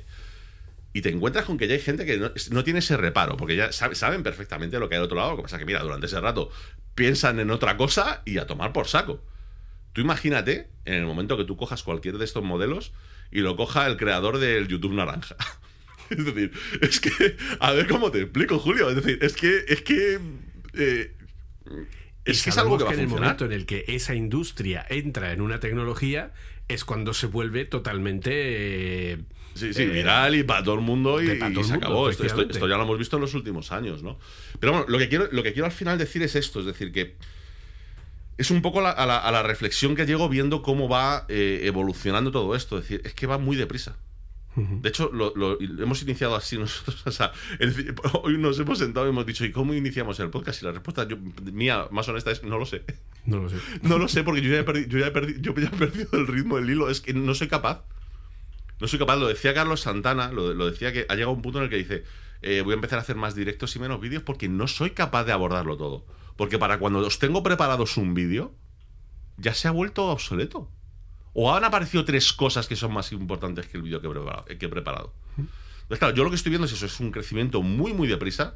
Y encima, para colmo, te llegan los creadores de estas cosas que, insisto, por el momento no parece que les convenga demasiado montar cierto hype, porque ya lo están petando sin necesidad de ese hype. Es decir, sin necesidad de pelearse con nadie. Y te están diciendo, no, no, no, no, disculpad, pero esto va bastante más deprisa de lo que tenéis en vuestra cabeza. Entonces dices, pues claro, aquí es donde a mí me surgen todas las dudas, ¿no? De lo que hablábamos el otro día, de lo que hemos hablado de más, de decir, ostras, es que esto va muy deprisa, estamos viendo evoluciones muy grandes, ¿no? De hecho, podemos comentar ahora si quieres en la prueba que, has visto tú, ¿no? De lo que me has enviado de, Bing Copilot, vamos, del nuevo Bing, eh, que, que, la verdad es que te deja, a mí por lo menos cuando me lo has mandado me ha dejado con la boca completamente abierta, vamos. Sí, sí, totalmente. Y a ver, e incluso ya por terminar esta sección y pasamos a, la, siguiente para hablar directamente de, Bing y de lo que presentó Microsoft, etcétera, pero un poco poner en claro ¿no? todo, lo que, todo lo que tal y a partir de ahí empezar a, hablar sobre el tema. Eh, Oliver está comentando, pues eso, que eh, lo que comentan, ¿no? De que esto se duplica eh, cada seis meses, pero no penséis que eso implica que cada seis meses hay que tener el doble de equipos y el doble de potencia. Porque detrás tienes una ingeniería de datos que va mejorando las formas de procesar esa información y hace que cada vez que se van mejorando los modelos y se van cogiendo cada vez más datos, esos modelos sean cada vez más rápidos, más eficientes, porque claro, si tú tienes no sé cuántos miles de millones de datos de referencia para un entrenamiento y le metes 5, 6, 10, 20 veces más, señores, esto no es como... O sea, hay que saber cómo procesar esa información.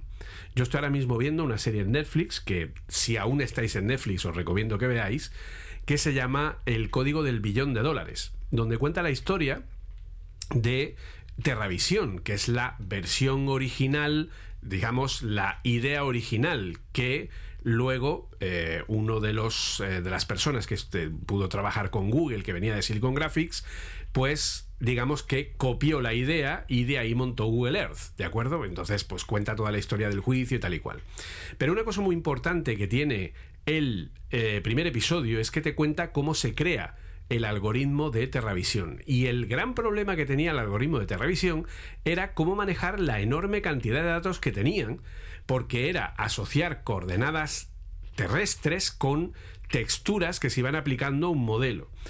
Y el problema es que la forma en la que estaban gestionando esa información era muy... O sea, era la forma en la que en aquel momento, estamos hablando de primeros de los años 90, no había otros algoritmos, hasta que a la persona en concreto se le ocurre un algoritmo de eh, un algoritmo a partir de, de, árboles binarios en el que consigue hacer que las coordenadas se organicen de una forma distinta para que no tengan que estar cargadas, porque claro, si tú estabas desde la Tierra vista desde lejos y te ibas acercando, el número de coordenadas que tenía que ir cargando era exponencial cuanto más acercabas el zoom, hasta que llegaba un momento que no cabía más en la máquina y aquello explotaba. ¿Qué hace? Realizar un proceso de árbol, de un árbol binario en el que la información se va clasificando y solamente cargas la parte necesaria, mejoras el proceso, ¿vale? Lo estoy explicando de una forma hiper ultra genérica, ¿de acuerdo? Pero lo importante es que mejoran el proceso ¿para qué? Para crear un algoritmo que luego ha servido de base para todo lo que hoy día usamos de geolocalización, desde un GPS que nos guía a cualquier sitio hasta cómo funciona Google Earth, cómo funciona Google Maps, cómo funciona cualquier tipo de servicio de lo que sea. Todo parte de cómo esa persona en aquel momento, en el año 94, tuvo la idea de cómo gestionar esa información de una forma que fuera eficiente en un sistema que no tenía toda la memoria ni tenía toda la potencia para almacenar todas las coordenadas de todos los lugares terrestres que existen. ¿De acuerdo? Pues vamos a lo mismo.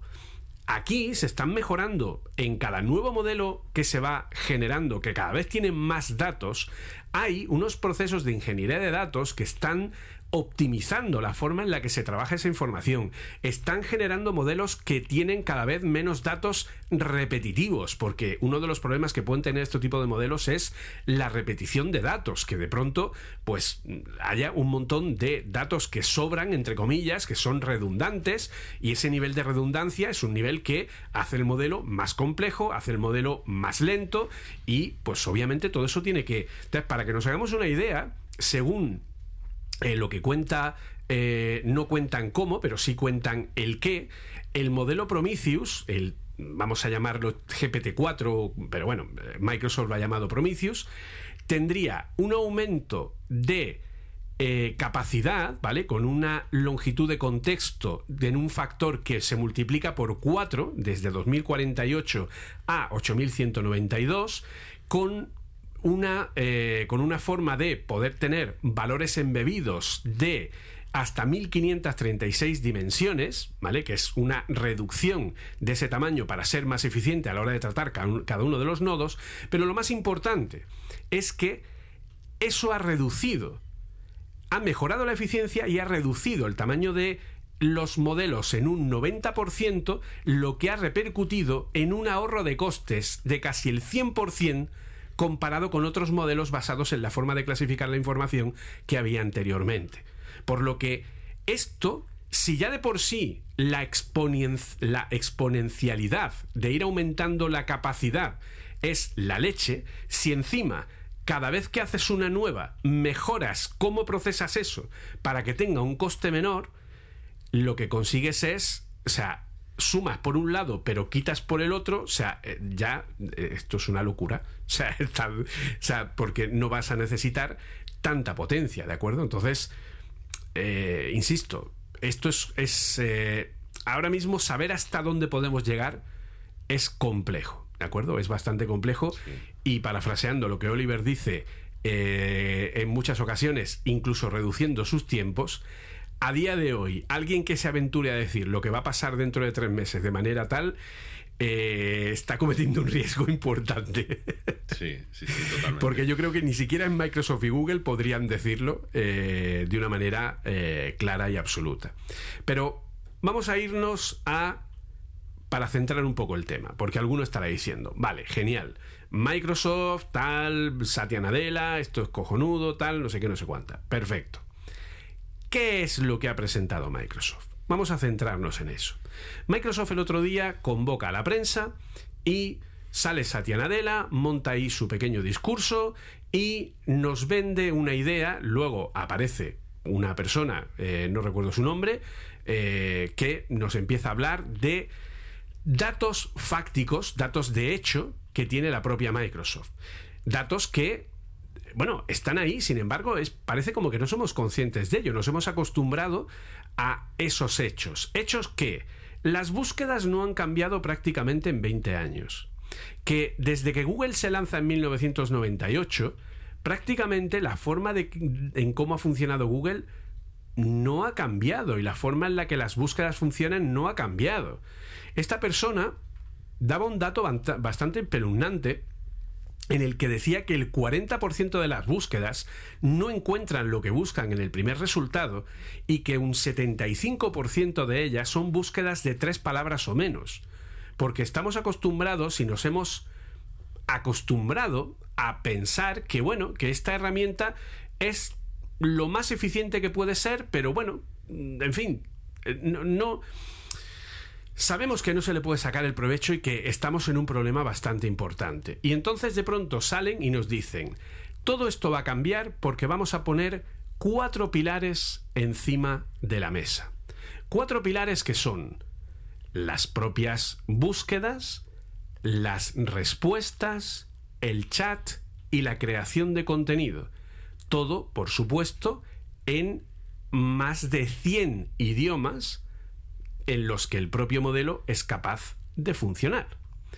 Esos cuatro pilares suponen que yo voy a tener unas, eh, unas eh, digamos, unas búsquedas mejores con un nuevo diseño, más eficientes y controladas no por un motor de búsqueda basado en palabras clave, sino resultados que me va a dar este nuevo modelo Prometheus que permite, pues eso, tener una forma de poder diferenciar mejor aquellos, aquellas respuestas, aquellos resultados que puedan tener mejor relevancia, que tengan siempre resultados actualizados, que entiendan el contexto de la localización donde tú estás y qué es lo que necesitas por el lugar donde estás pidiendo todo eso y obviamente pues un aumento de seguridad en cuanto a lo que es el propio uso.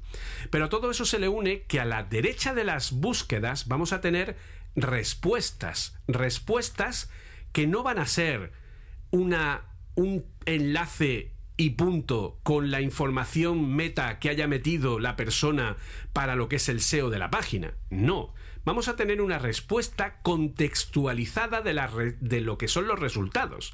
De forma que cuando yo vaya pulsando los distintos resultados, me va a ir contextualizando a la derecha y me va a dar de una manera coloquial, de una forma explicada, de una forma concreta, ¿vale? ¿Qué es lo que me va a dar ese elemento? Y para que nos hagamos una idea, y esto creo que es un ejemplo bastante claro y es un ejemplo real, ¿vale? Que me ha pasado mi hermano, que ya tiene, eh, eh, tiene este Bing Copilot, ¿vale? Cuando yo busco en Google Julio César Fernández y Oliver Navani, te va a aparecer el enlace de podcast Nebuchadnezzar y te va a aparecer, pues a lo mejor los podcasts de Apple Coding donde hemos participado, tal, entonces serán un montón de enlaces con la información de SEO correspondiente y punto. Mi hermano le pone al, a, a Bing Copilot. ¿Qué podrías decirme de Julio César Fernández o de Oliver Navani? Y Bing contesta, dice, buscando Julio César Fernández, Oliver Navani, generando respuestas para usted. O sea, es decir, ha entendido lo que querías buscar y es como si tú en Google pusieras Julio César Fernández, Oliver Navani. Ya está. De eso, Bing te contesta lo siguiente. Hola, este es Bing. Según los resultados de búsqueda, Julio César Fernández y Oliver Navani son los presentadores de un podcast llamado Nebuchadnezzar, que trata sobre la actualidad tecnológica y la verdad tras las novedades tecnológicas. Y te pone tres números, 1, 2 y 3. Uno, un enlace a toppodcast.com, el otro a musicamazon.es y el otro a podcast.apple.com, que son los enlaces a que puedas escuchar el podcast. Continúa. El podcast se inspira en la película Matrix y la nave de combate Nebuchadnezzar que sirve para liberar la mente de las personas y te pone otras dos referencias, 1 y 2. Referencias 1 y 2 que van directamente a recomendaciones de tipo ¿dónde puedo escuchar el podcast? ¿Qué es GPT-3? o ¿qué opinas de Matrix? de la película. Y continúa. El podcast se emite cada 15 días, ¿veis? De vez en cuando BIM falla. y tiene episodios sobre temas como GPT-3, el metaverso, la inteligencia artificial y la realidad virtual. Y de nuevo, te da un contexto con más información, con más enlaces para que puedas ir a por ello. Esa es la diferencia entre un puñetero enlace de mierda que no dice nada a una respuesta correcta, contextualizada, en el que toda la información que necesitas con respecto a este podcast está perfectamente dada como si te la respondiera una persona real. Esa es. Esos son las answers que va a realizar, las respuestas que va a dar eh, este nuevo sistema. Este nuevo sistema que evoluciona en una tercera columna que es el chat. Cuando yo quiero ahondar más allá de la respuesta que me da con respecto a una búsqueda dentro de Bing, entonces es cuando puedo iniciar algo muy parecido a ChatGPT, pero con un modelo más evolucionado, donde puedo empezar a preguntarle, a hablar, a conversar, a pedirle que me afine el resultado o a que haga determinadas cosas, es decir, ir más allá de lo que es un buscador y entrar en un contexto como el que tiene ChatGPT, pero, insisto, más preparado. ¿Preparado por qué? Porque ChatGPT no te da resultados de Internet todavía, pero Bing sí te da resultados de Internet y sí mezcla fuentes de Internet y mezcla información que, está eh, recuperando en tiempo real y por lo tanto eso le da una capacidad extra que antes no tenía con ChatGPT. Porque ChatGPT sí tiene un montón de conocimiento, pero no puede unir el conjunto de información de Internet y darte los enlaces que vayan a esa información para poder verlos, recuperarlos, tenerlos como fuente, etcétera, etcétera. ¿Vale? Esa sería la tercera pata, el chat. Y luego la cuarta, que sería la parte generativa, la parte que, esto también lo tiene ChatGPT, que es la parte en la que tú puedes generar información a partir del conocimiento de Bing. Ejemplos que pone Microsoft, crear una dieta a base de una serie de necesidades y que te reparta con una serie de alimentos que puedes tomar, cómo tomarlos en según qué días, que te haga un juego tipo trivial de preguntas y respuestas para jugar con tu eh, en tu casa con temas concretos de hazme un trivial de 20 preguntas con, eh, bueno, pues eh, por ejemplo con música de los años 90 y te hace un trivial y te da incluso las cuatro opciones de respuesta y la respuesta correcta. O sea, como si te generara las cartas de un Trivial Pursuit en tiempo real. Cosas que, pues lo típico que hemos dicho, de pues necesito un trabajo de religión que hable sobre los últimos días de Jesucristo y la importancia que ha tenido, tal y como los judíos, no sé qué, no sé cuánta, y, y te genera. Es decir, una parte de creación de contenido basada en la información. Esos son los cuatro pilares que Microsoft presenta para coger a Google y decir señores de Google, ustedes han sido pioneros en inteligencia artificial y gracias a ustedes OpenAI existe. Porque ya lo hemos dicho al principio, si no fuera porque Google era pionera y es pionera en inteligencia artificial, OpenAI no existiría. Pero, ¿hasta cuándo? Y esto es una gran pregunta, creo yo. ¿Hasta dónde le interesa a Google realmente que toda esta inteligencia artificial se aplique dentro de lo que es el modelo de negocio con el que Google vive, que son las búsquedas? Pues yo tengo mis dudas de que realmente a Google le conveniera y creo que se ha visto forzada a hacer algo que ellos no querían, porque estaban muy tranquilos y muy felices en su mundo de búsquedas con palabras clave compradas, y no les ha interesado nunca. Ellos querían que esto fuera otra cosa aparte, ¿vale? Y entonces, claro, llega Microsoft y dice, vale, pues yo revoluciono las búsquedas y a ver cómo te las buscas tú. Buena eh, al respecto. Entonces, una vez tú ves esta presentación y ves estos cuatro pilares, ¿qué es lo que Oliver Navani piensa cuando ve esto? Bueno, lo que pienso básicamente es que nuestro mundo va a cambiar. básicamente, tal cual. y no somos conscientes. Y no somos conscientes. Es que puede, pues, puede sonar muy, muy exagerado, ¿no? Pero eh, daos cuenta de que ahora mismo eh, nos lo, hablábamos antes del podcast, ¿no?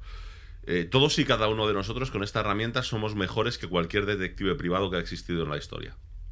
Es decir, tú quieres saber algo de alguien, algo sobre un tema y demás, solo tienes que preguntarlo.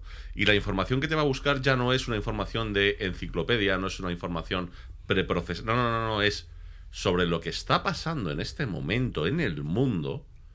Hazme una reflexión, hazme una comparación, dame opiniones, dame lo que tú quieras. Y te lo hace en el momento. Se acaba de convertir en una fuente de información eh, es que no sé cómo, no, no sé qué adjetivo darle, o sea, es básicamente infinita, es básicamente con todo lo que tenemos en tiempo real.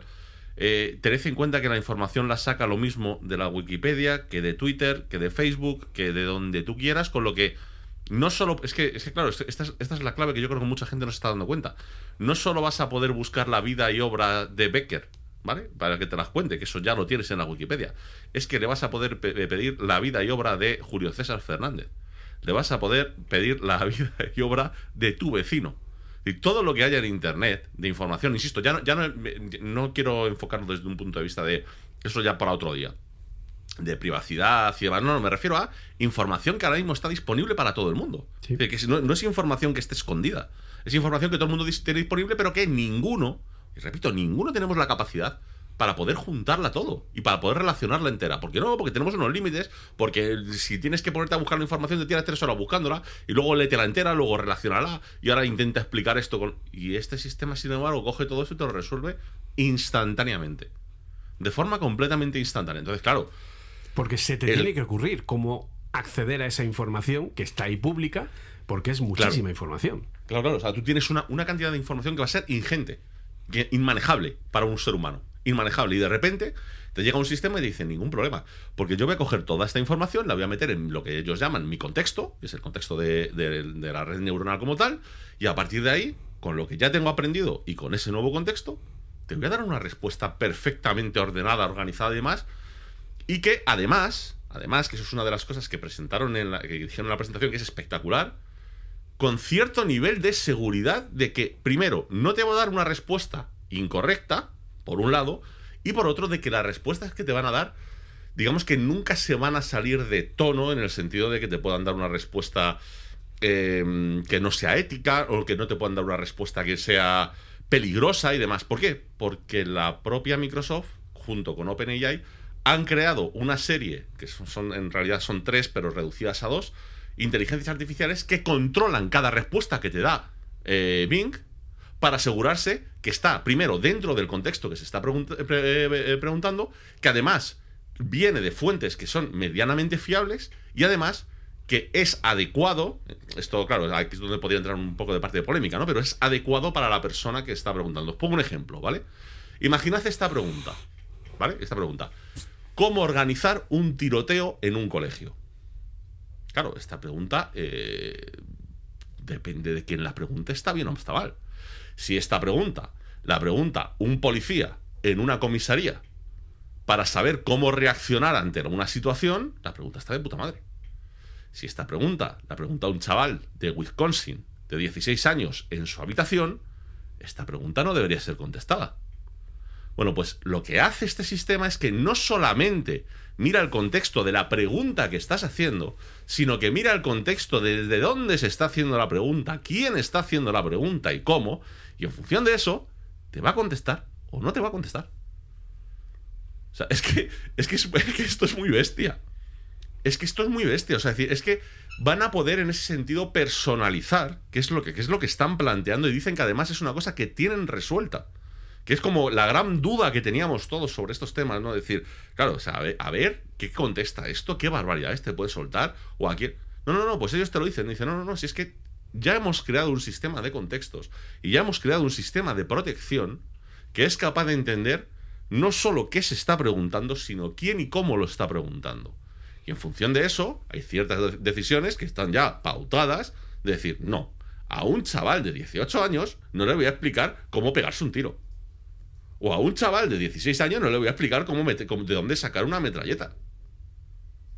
Del mismo modo que si se me lo está preguntando el comisario de mm, la policía de no sé dónde, se lo pongo tranquilamente porque seguramente lo estará buscando porque está buscando cierta información de vete a saber qué. Claro, es, es- es- es una cuestión de contextos, es una cuestión de, puntos de vista, ¿no? Claro, es, lo que te digo, el, el cambio. ¿Qué, piensas cuando, cuando escuchas esto? Eh, el mundo va a cambiar completamente. Es que, a ver, a ver cómo te explico, es- te das cuenta de hasta qué punto se puede aumentar, ¿no? Digamos, la potencia de lo que ya hemos visto. Hemos visto una cosa que es de locos. Que te escribe textos, que te hace cosas, te hace resúmenes, te saca puntos, te hace de todo. Es decir, te quedas alucinado. Pero bueno, con unas limitaciones. Pero de repente te estás dando cuenta que en el momento que esto lo abres al mundo, esas limitaciones empiezan a evaporarse. Se complica, pero parece ser que tienen solucionadas parte de esas complicaciones. Entonces, claro, eh, yo para mí esto, como producto que ha sacado Microsoft, eh, esto es una locura. O sea, es decir, es, es, es algo, pues bueno, que creo que, vamos, tienes ahora mismo a medio mundo haciendo cola para intentar utilizarlo. Y por supuesto, yo creo que en las últimas semanas, creo que solo se ha hablado de dos compañías tecnológicas. Una Microsoft, para bien, y una Google, para mal, por algunos problemas que han tenido. El resto como que han desaparecido todas, sin excepción. Parece que el mundo se ha parado alrededor de esto.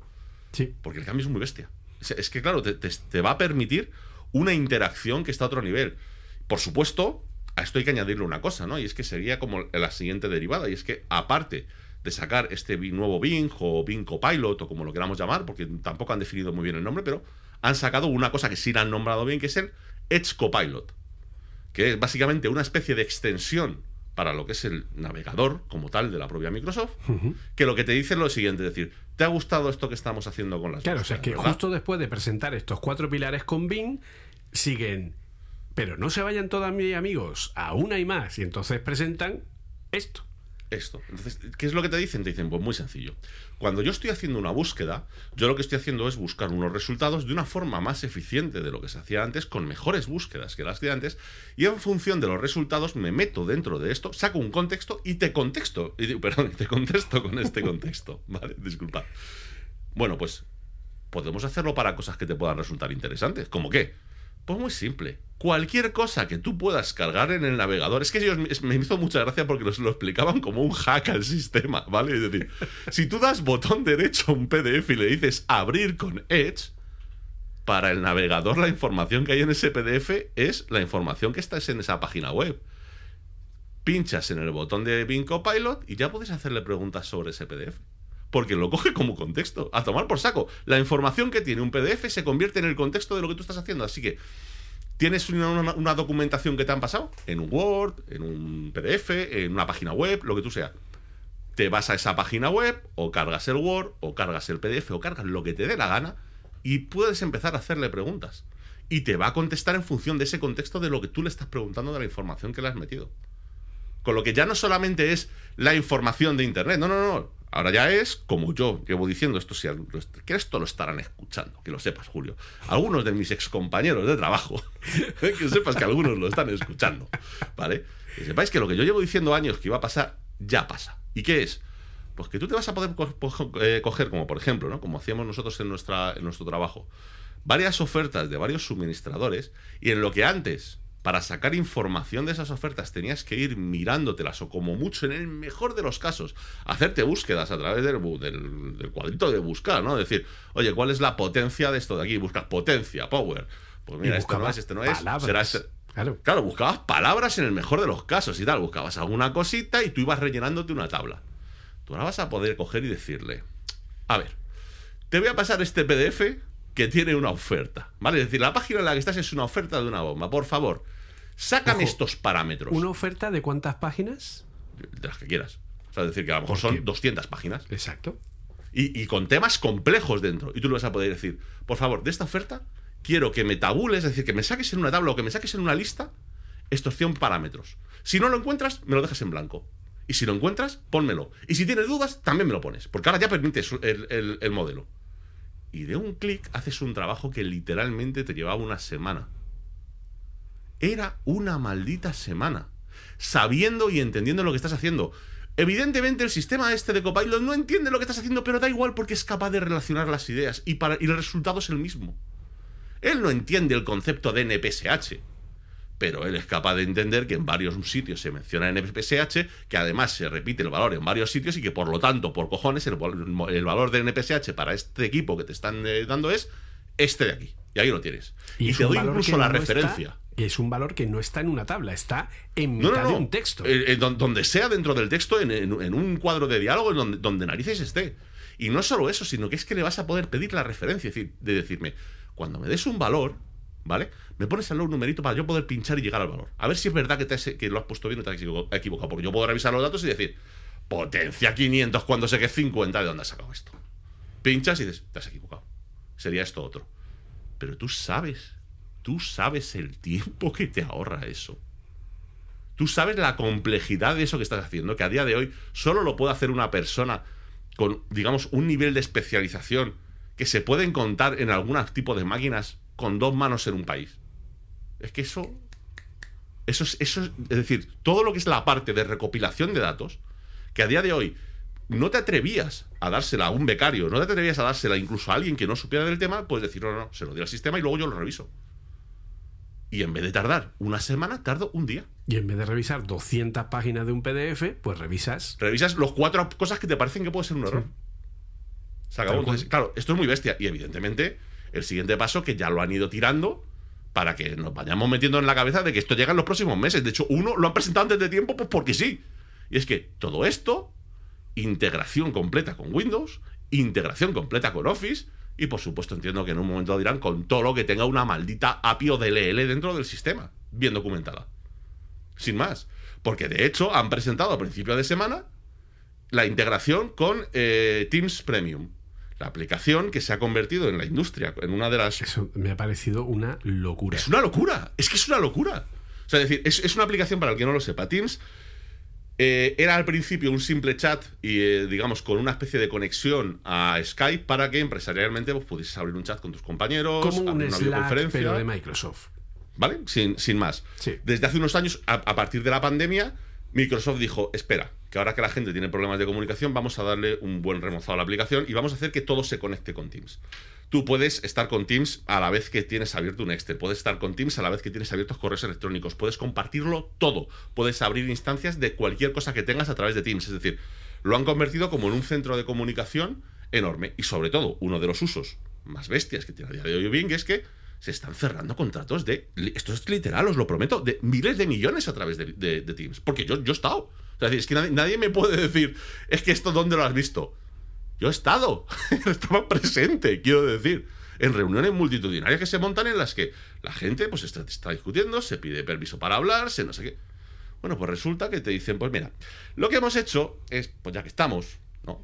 ya que estamos con todo este sistema, Una cosa muy importante, porque esto es sumar puntos, ya que Microsoft en distintas ponencias de eh, de desarrolladores de los últimos años ha ido presentando, de pronto llega un año y dice, tenemos un nuevo sistema de transcripción maravilloso que puede sacarte eh, quién está hablando en una reunión, quién ha dicho cada cosa, y entonces tienes una transcripción genial de una reunión.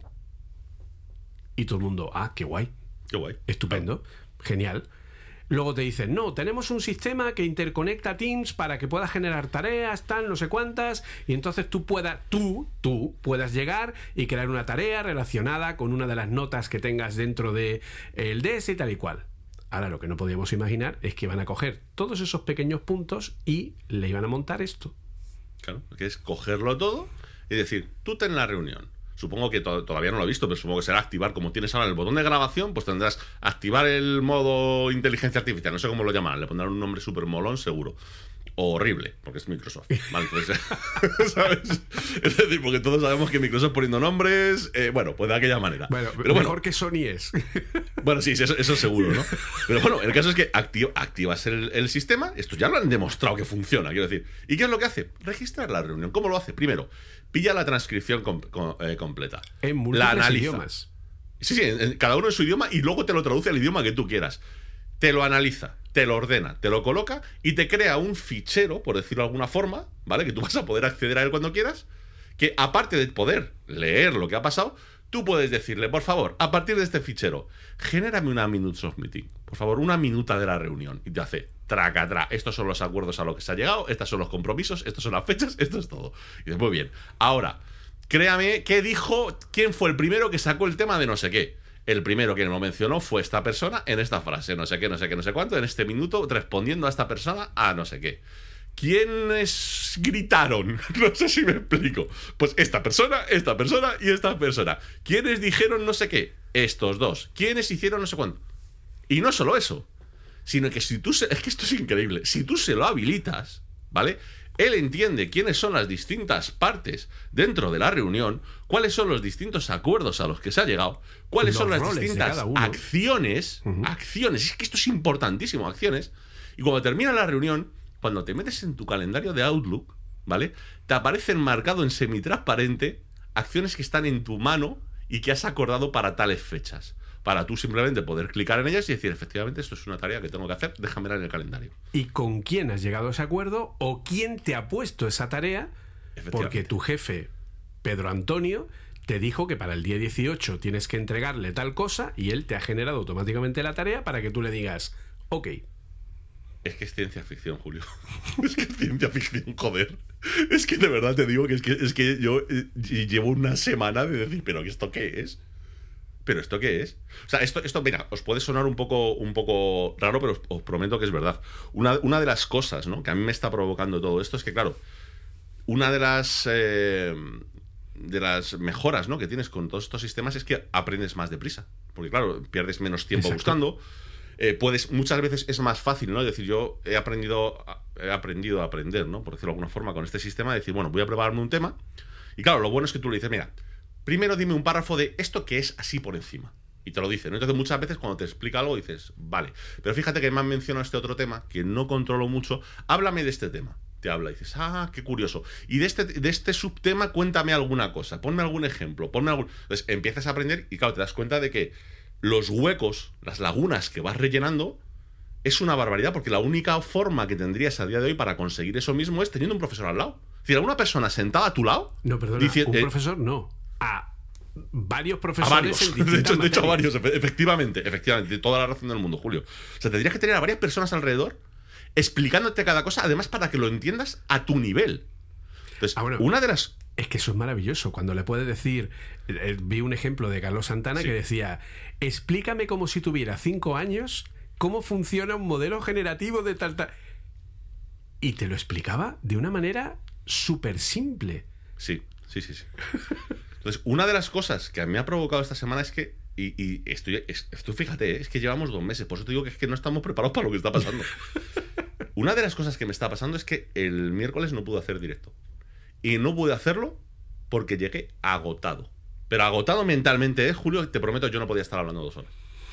Y es porque lunes, martes y la mitad de esa mañana me había pegado unas maratones de 12, 14, 15 horas, dependiendo del caso, seguidas leyendo, aprendiendo, leyendo, escribiendo, leyendo, aprendiendo. Porque claro, es que es, es poder encontrar todo lo que no sabes, todo lo que necesitas, todo lo que quieres ordenar. Insisto, aun sabiendo, porque tú eres consciente de ello, decir, no, esto se puede equivocar, sí. Pero hombre, yo no soy idiota, es decir, yo cuando alguna respuesta la veo un poco tal o digo, de esto lo tengo claro, como ya el sistema me ha orientado de por dónde va el tema, entonces ya me hago una búsqueda en internet de decir, venga, vamos a buscar una fuente de información para leer tranquilamente, yo que sé, de una fuente oficial esto que me está contando. Es decir, si te pongo un ejemplo, estuve aprendiendo de, de, del tema de las velas solares, que es espectacular. Sí, me explicó el 80% de lo que necesitaba, pero el otro 20% te vas a la página de la NASA, te vas a la página del, del proyecto, ¿cómo se llama? Del, del japonés, este, del, bueno, del, proyecto este de, de la vela solar te lo lees tranquilamente, los informes y tal, y joder, que tienes completa la información a la perfección. Los cuatro flecos que te faltan, o las cuatro cosas que son un poco más imprecisas, ya te quedan perfectamente claras. Claro, no, te puedes quedar solo, ¿no? Con lo que te está diciendo. Pero claro, la potencia que te da decir lo que puedo llegar a meter en mi cabeza en un día, yo de verdad tengo la sensación, a lo mejor es, es completamente equivocado, ¿no? Ya esto, si te parece, lo hablaremos en unos meses para ver hasta qué punto es una impresión temporal o si es real. Pero yo de verdad que te digo que tengo la impresión de que en los últimos dos meses se aprendido tantos conocimientos como en los últimos dos años. Tengo esa sensación. No me la puedo quitar de encima. De que yo mismo me, veo hablando de cosas, dices, pero ¿cómo estoy siendo capaz de entender esto y hablar esto si no lo había escuchado en mi vida? Si, si es la típica duda que tienes en la cabeza durante tres años y no te la resuelve y dices, porque es que no tiene importancia, es que esto para mi vida no, no, tiene ningún sentido aprenderla. Pero es que eso que estás contando es muy interesante, porque tú no las has resuelto porque las formas de poder resolver esa duda, las herramientas que había antes de esto para resolver esa duda, era un buscador que te daba enlaces que no te llevaban a ningún sitio y que te obligaban a hacer una investigación que te da una pereza de narices. Por lo que al final dice, bueno, pues ya lo iré viendo, ya lo iré viendo, ya lo iré viendo. Si ahora tienes a eso, que ese es el gran cambio, ¿vale? El gran cambio que yo veo, y por lo que veo a Google bastante, mm, en fin, porque ahora hablaremos de ese tema, eh, es que le destrozan completamente la forma. O sea, nosotros lo estuvimos hablando en el último episodio. lo estuvimos hablando sobre la absoluta ineficacia que tienen los buscadores desde hace muchísimos años y cómo esto lo había cambiado todo. Si tú ahora tienes un acceso mucho más rápido y casi sin querer vas uniendo un contexto de conocimiento con otro, Claro, es normal, llega un momento en el que tú lo que has hecho es darte una paliza de 15 horas de asimilación de información porque la forma de conseguir esa información se ha facilitado a unos niveles brutales. Ponte esto en cualquier tipo de contexto. La facilidad que va a ser, y la facilidad que ya es desde que está ChatGPT, y lo que va a ser más allá, para pues, lo que he comentado, es decir, para poder desarrollar mucho más rápidamente, poder aprender muchas más cosas, poder tener un acceso más rápido y más claro a la información, de una manera mejor ordenada, de una manera más... Todo eso. Fíjate, fíjate, con esto que estás diciendo me estaba, estaba recordando que es súper interesante, pero súper interesante, ¿no? Una pregunta que le tiraban después de la presentación a Satya Nadella, diciendo, diciendo que cómo iban a manejar todo el problema de la cantidad de ruido que se iba a formar en Internet de contenido creado con, pues, con estos sistemas, ¿no? Es decir, que al final, si tú coges y te dedicas a, pues como algo que hemos visto, yo mismo lo estoy haciendo, ¿eh? es decir, no voy a ser hipócrita con eso, ¿no? Decir, oye, voy a crear un artículo hablando sobre velas solares y me lo va a escribir en un 80% ChatGPT. Eh, es decir, sí, yo voy a escribir cosas, voy a corregirle cosas, no voy a dejarlo mucho de cómo está, ¿no? Pero al final dices, oye, el 80% está generado directamente, ¿no? Es decir, ¿cómo vamos a hacer para ponerlo? Y claro, la respuesta que te da es decir, estáis equivocados. Esto ya lo hemos estudiado, evidentemente. Claro, es que a nosotros nos pilla de nuevas, pero es que ellos llevan años trabajando en ello. Dicen, no, no, esto nosotros ya lo hemos estudiado. Es que no es verdad que se genere ruido. ¿Por qué? Porque sí, es verdad que va a haber gente fusilando cosas de ChatGPT y poniéndolas en Internet. Dice, pero eso ya pasa hoy. Eso ya pasa con algunos periodistas, entre comillas, que te cogen una nota de prensa, la fusilan en un periódico o la fusilan en un blog o algo por el estilo y es como que tienen una entrada nueva, cuando lo que han hecho es fusilar una información que viene de la agencia F, de routers o de vete a saber dónde. Y te lo pongo peor. Yo, sabes que eh, llevo mucho tiempo en Apple Esfera y, eh, y antes de eso, en, otras páginas web, y no te puedes ni imaginar la enorme cantidad de eh, gente que directamente fusilaba los artículos hasta con los enlaces y todo, y los ponía en su blog como si los hubiera escrito él. De hecho, Google tuvo que cambiar hace unos años su algoritmo para dejar de indexar contenido a partir de quién era el creador original de dicho contenido y darle más importancia a los resultados que eran iguales en un porcentaje muy alto, dándole prioridad a el primero que generó esa, esa fuente de información para evitar esos problemas que había tremendos de eh, bueno, pues de, la cantidad de información que la gente copiaba tontamente. Y vamos a lo que vamos. ¿Cuántos periodistas, como tú has dicho, que tiran de notas de prensa eh, van a ser prescindibles? Antes que eso, antes que eso, porque es que la, ya te digo, la conclusión que se acaba antes de entrar en ese tema es muy interesante, ¿no? Y lo que decía es, esa es una parte de una, cara de la moneda y es que va a haber gente que lo va a utilizar para fusilar. Dice, pero nos estamos dando cuenta y nos hemos dado cuenta, nosotros mismos trabajando con la herramienta, que hay otra cara de la moneda. Es que mucha gente que sí que escribía y sí que generaba contenido, pues disponía de un tiempo muy limitado para generar ese contenido. Y ahora de repente le das esta herramienta y lo que están pudiendo es en el mismo tiempo generar un contenido muchísimo más complejo. Porque al final no se quedan simplemente con la respuesta de ChatGPT. Cogen parte de la respuesta de ChatGPT, asocian una idea con otra, cogen esto de aquí, lo montan por allí, hacen que ChatGPT le relacione dos conceptos, lo montan. Y dice, claro, eso, eso es 100% creación del que está manipulando ChatGPT. ChatGPT te puede estar escribiendo las frases, te puede estar trayendo la, información, pero el hecho de cogerlo, mezclarlo, componerlo, colocarlo, editarlo, dice, da un resultado que es completamente distinto al que se ha entrenado originalmente con ChatGPT. Dice que la estructura, es lo que decía él, dice, que la estructura del texto, es verdad, porque yo no sé si te ha pasado a ti, pero cuando ya se ha utilizado mucho ChatGPT, eres capaz de reconocer algo escrito de ChatGPT casi a ojo por cómo monta las frases y sobre todo al final lo dice en conclusión, no sé qué, no sé qué, no sé qué, no sé cuánto. Es decir, sabes cómo lo monta, pero a poco que tú eso lo elimines, lo cambies y lo utilices, dice, estamos todos equivocados. No se está generando ruido, se está generando un contenido de una calidad que no se había generado antes.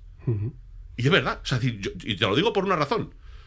Cualquiera puede meterse en, mis, en mi blog y mirar los primeros, la primera, segunda semana de lo que hice con ChatGPT y lo que estoy haciendo ahora.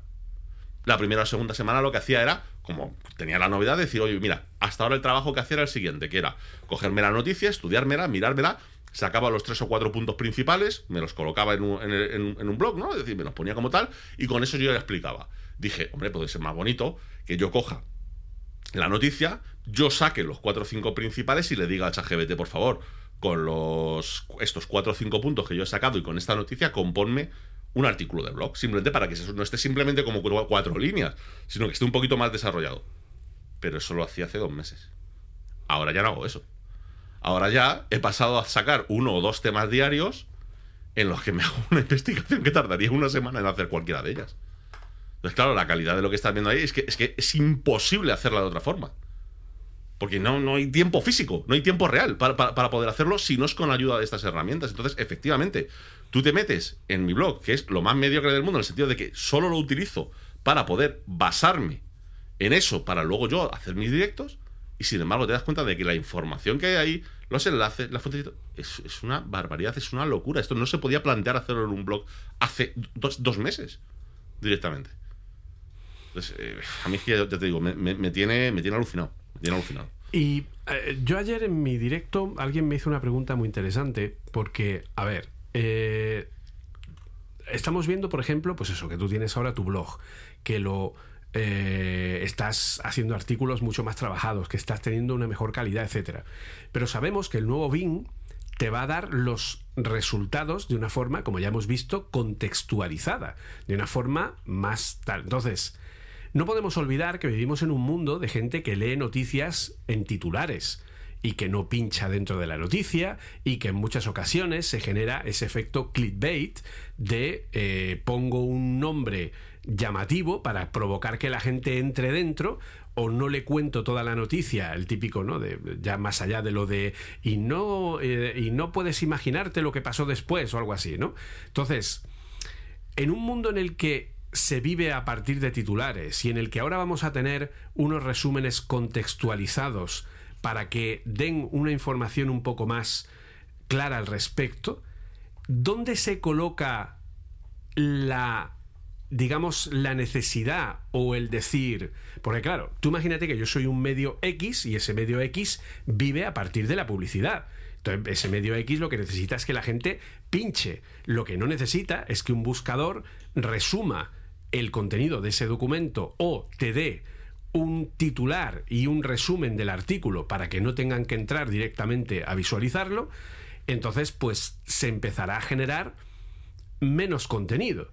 Entonces, yo le decía, claro, vamos a empezar a tener mucho menos contenido en Internet, pero desde mi punto de vista, tal vez ahora en Internet estemos generando demasiado contenido que no tiene valor y todo eso se va a ver resumido en un contenido de más valor, pero no tanto contenido, es decir, no tanta noticia basada en notas de prensa, sino que ahora, exactamente, esa, en vez de tener 20 artículos al día hablando de, la- de, de las distintas cosas que lanzan, pues tener dos hechos con criterio o tres donde realmente puedas exponer y puedas hablar y donde des algo más. Yo era lo que le decía, ¿tú cómo ves este, este gran...? Porque creo que va a ser un cambio muy importante Muy respecto brusco, a cómo se genera muy contenido en importante y muy Internet. brusco. Yo, pero yo estoy totalmente de acuerdo contigo, que es 100%. Lo que va a pasar es que todo aquel que esté haciendo un contenido que sea básica, básicamente, es decir, de una forma o de otra, un copia y pega, va a desaparecer. Va a desaparecer, ¿por qué? Muy sencillo, porque yo soy el medio A. ¿Vale? El medio A se dedica a coger notas de prensa, mm, opiniones O de otros y tal. del medio B en inglés y los pone en el medio B lo que sea, los traduzco y no sé qué, y los pongo. ¿Qué es lo que va a pasar? Pues que toda esa información va a quedar indexada. Es decir, la va a utilizar Bing, Google o quien sea y te la va a dar de una forma mejor a ti. Tú no vas a entrar a esa página jamás a verlo. Evidentemente aquí pueden pasar dos cosas, o que la página desaparezca por sí sola o que la página se cabre y diga no te voy a dejar acceder a mi información. En cuyo caso Bing va a decir no importa porque es que tu información ya está disponible en el medio oficial. Por lo tanto va a desaparecer sí o sí. Y todo el que se dedique a hacer copias y pegas, que vaya pensando otro modelo de negocio. Se le ha acabado. Sí. Es, es tan simple como eso. ¿Por qué? Porque ya no vas a necesitar, a lo mejor todavía hay sitios a los que entras porque dices, vale, hace copia y pega, pero por lo menos a lo que se dedica es hacerme un resumen de las últimas noticias y así por lo menos, aunque sea copia y pega, pues lo estoy viendo. ¿Vale? le traduce al español. Pero tú sabes cuál es la primera pregunta, que yo todavía no me han dejado jugar con Bing, Julio. Pero tú sabes cuál es la primera pregunta que le voy a preguntar a Bing. Porque si me la responde bien, me va a ahorrar 100 euros al año. ¿Sabes? Es decir, yo voy siempre con esa mentalidad. La primera pregunta que le voy a decir es, ¿me podrías listar las 10 noticias de ciencia y tecnología más interesantes de las últimas 24 horas? Si es capaz de contestarme, yo dejo de pagar Feedly. Porque eso es lo que hace Feedly. ¿Vale? Es decir, yo ahora mismo tengo pagado un sistema de inteligencia artificial que lo que se dedica es a analizarme todo un campo de noticias, eh, separarlo por temas, buscar las repetidas y eliminarme la que está más completa y darme las opciones de poder ver las que están más incompletas para no tener que tragarme un montón de ruido y de basura todos los días. Porque yo todos los días, sin tragarme ruido o, basura para poder, preparar mi para poder preparar mi trabajo, me leo del orden de 200 noticias. Muy deprisa. es decir, y muchas veces no me da tiempo. Entonces, ahora, es decir, con este sistema que, que- estoy, que estoy pagando, me lo reduce e incluso ahora con ChatGPT, cuando una cosa no tengo clara si la noticia me puede interesar o no, digo, espérate, no me lío. La copio, me la llevo y resumen de un párrafo. ¿Sabes? Es decir, para quitar el clickbait, para quitar la basura y decir, ¿qué están diciendo realmente la noticia? Están diciendo esto, ah, pues mira, puede ser interesante, me vale la pena perder el tiempo con esta noticia. Veo que es un clickbaitazo de libro, a otra cosa, directamente. Pero es que ahora si el sistema este funciona como debería funcionar, como parece que va a funcionar, si yo puedo preguntarle a Bing, hola, buenos días, Bing, ¿cómo estás? ¿Todo bien? ¿Todo bien? ¿Todo correcto? Yo que me alegro. Si yo le puedo, yo le puedo decir, por favor, de las últimas 24 horas, cuando además ya conozca mi contexto, que es que esa es otra, que es que a lo mejor no se lo tiene que preguntar ni, ni de forma exhaustiva. Cuando ya conozca mi contexto, sepa mi historial de preguntas, le digo, venga, 10 Porque tu noticias nuevas, usuario de Microsoft está asociado al perfil. Claro, es decir, yo le voy a decir el primer día, mira, eh, dame 10 noticias de ciencia y tecnología que hayan sucedido en las últimas 24, 48 horas, ¿vale? Interesantes, que han tenido más clics y tal. Me las da, me las veo, digo, pues ya me quedo con esta, con esta, con esta. Y al día siguiente le diré, oye, ¿te acuerdas las, las noticias que me diste ayer? Oye, muy bien, quiero otras 10, pero por favor, quítame de este tema que pff, no me interesa demasiado. Y a partir de ahí le puedo ir. Si esto funciona, que, pare- que tiene todo el sentido que ¿Sabes lo que va a pasar un día? Lo que va a pasar un día es que tú llegues por la mañana y te diga Bing, buenos días, Oliver. Las 10 noticias más destacadas tus- de tecnología son estas. Claro, claro. Como cuando vas a la cafetería, como cuando yo voy por la dice, cafetería y me dice "Hombre, la chica, siempre, ya tienes ¿no?" puesto allí el café sin lactosa. ya, ya lo tienes puesto, porque, porque vienes todos los putos días a por lo mismo. Claro, es decir, es, es que es así.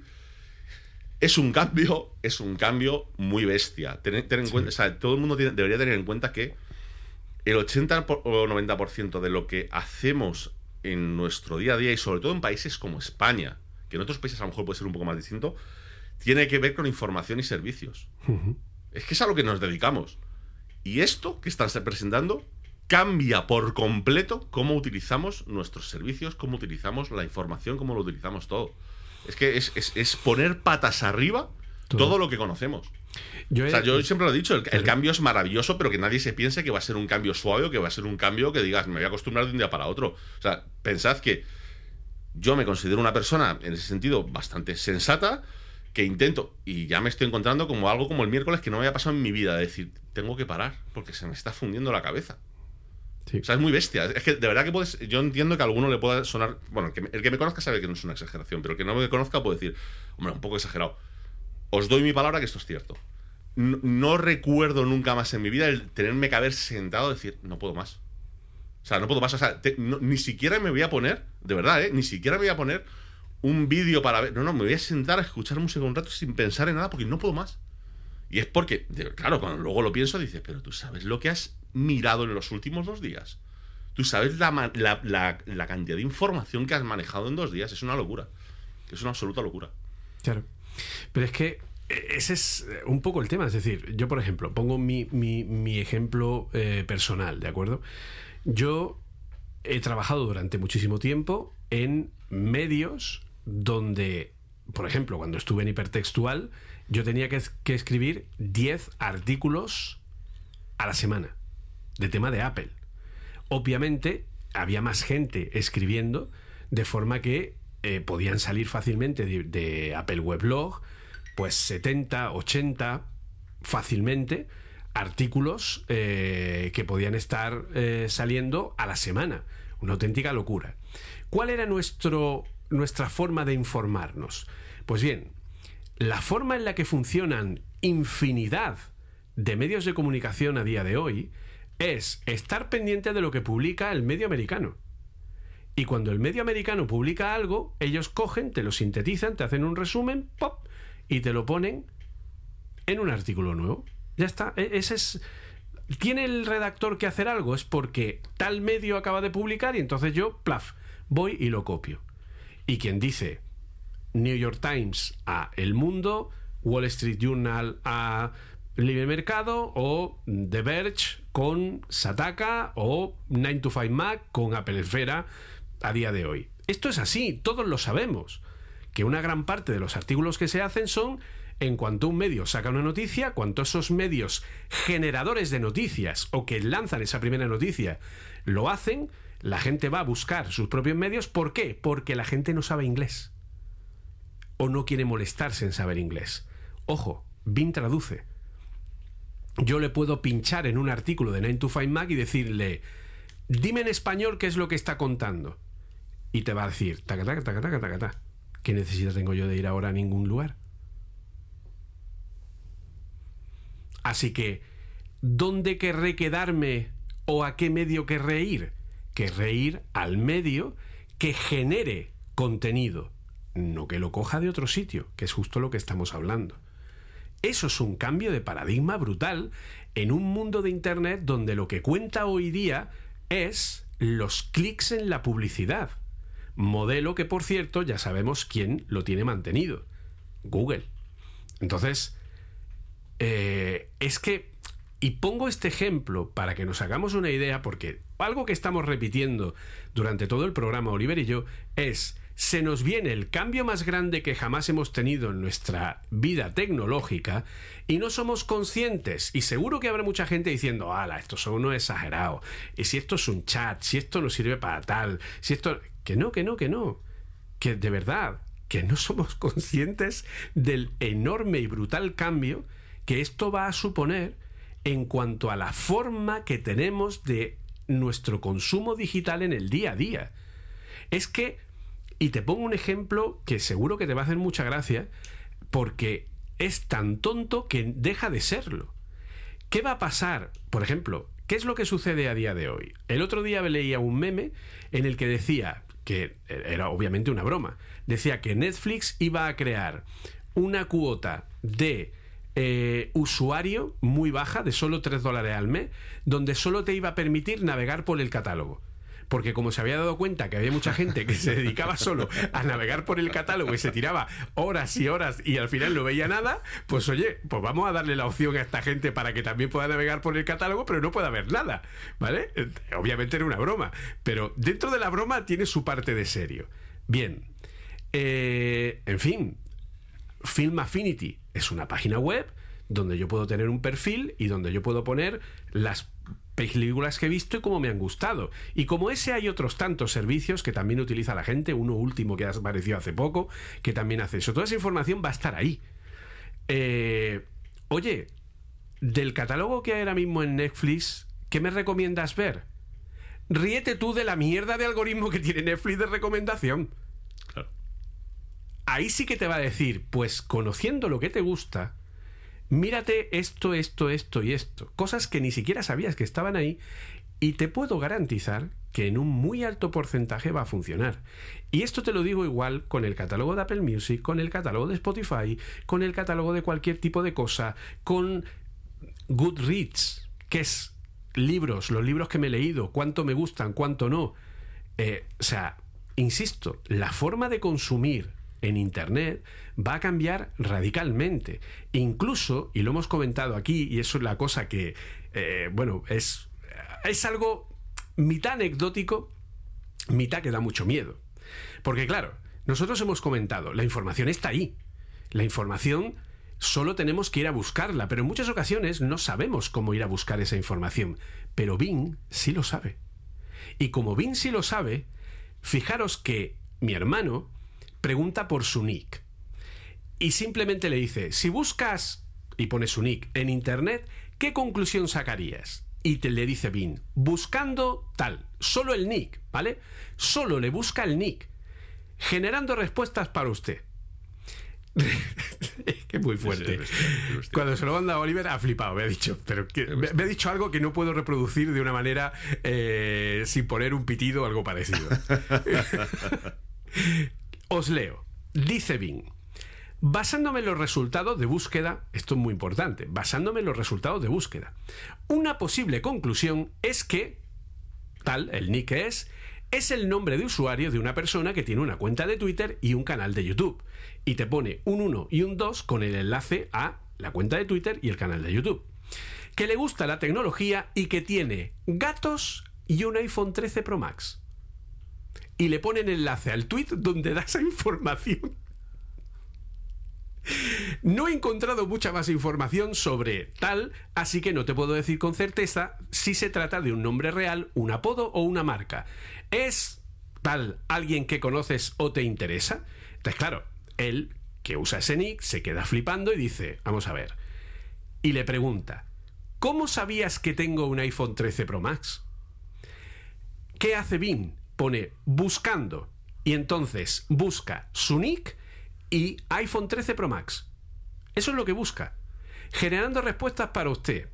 Respuesta para fliparlo. Lo sabía porque lo vi, porque lo vi en un tuit de Julio César Fernández, que dijo que su hermano, tagatá, tiene gatos y un iPhone 13 Pro Max. Enlace al tuit donde lo digo. Supongo que él es tu hermano o alguien que te conoce bien.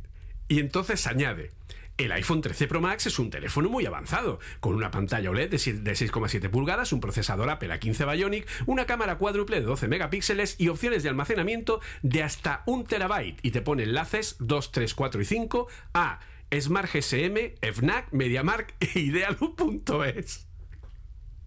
¿Estás contento con tu iPhone 13 Pro Max? Y le pone una carita sonriente. O sea, a- a- eh, Pero es que, Julio, es que yo vuelvo una vez más, vuelvo a la misma reflexión. Es que- ¿Somos conscientes de que esto es una beta? Es que, es que, es una beta. es que es una beta, tío. O sea, es que, es que pero literal, o sea, o sea esta te- insisto, estamos hablando de una tecnología que duplica su capacidad cada seis meses y esto lo hace una beta hoy. Es que no sé, yo, yo me quedo sin palabras, de verdad que me- es que, no sé, me, da miedo, ¿no? Parecer, parecer muy, muy exagerado, me da miedo parecer como que... Pero es que eh, los números que, que- que- que estamos manejando, eh, las situaciones que estamos manejando, me parece que es- es surrealista, es completamente surrealista. Ya te digo, es decir, es normal, entiendo que otras tecnologías que estábamos hablando mucho de ellas últimamente de repente hayan desaparecido. Es decir, es normal que haya salido Zuckerberg para tranquilizar a sus inversores diciendo, venga, no os preocupéis, que 2023 lo dedicamos a las IAs y a ser eficientes. Y automáticamente han subido un 24% en bolsa. Que es lógico. Sí, porque no vamos a hablar de ninguna compañía que tiene como elemento una fruta con un mordisco en ella, ¿no? Ni nada por el Bueno, es que lo de esa compañía veremos a ver, ¿eh, Julio? Yo, yo te lo digo en serio, ¿eh? No, te- no te lo digo de broma. Veremos a ver. Eh, tiene, tiene papeletas. No, no digo que vaya a pasar, ¿vale? Porque no voy a decirte, porque no es verdad, o sea, decir, te estaría mintiendo. Pero tiene papeletas a poder llevarse un susto, ¿eh? Con lo, con lo que está pasando ahora mismo. Es decir, es un poco como lo que comenté en su día con Twitter. De decir, ¿va a desaparecer Twitter? Pues honestamente no lo creo.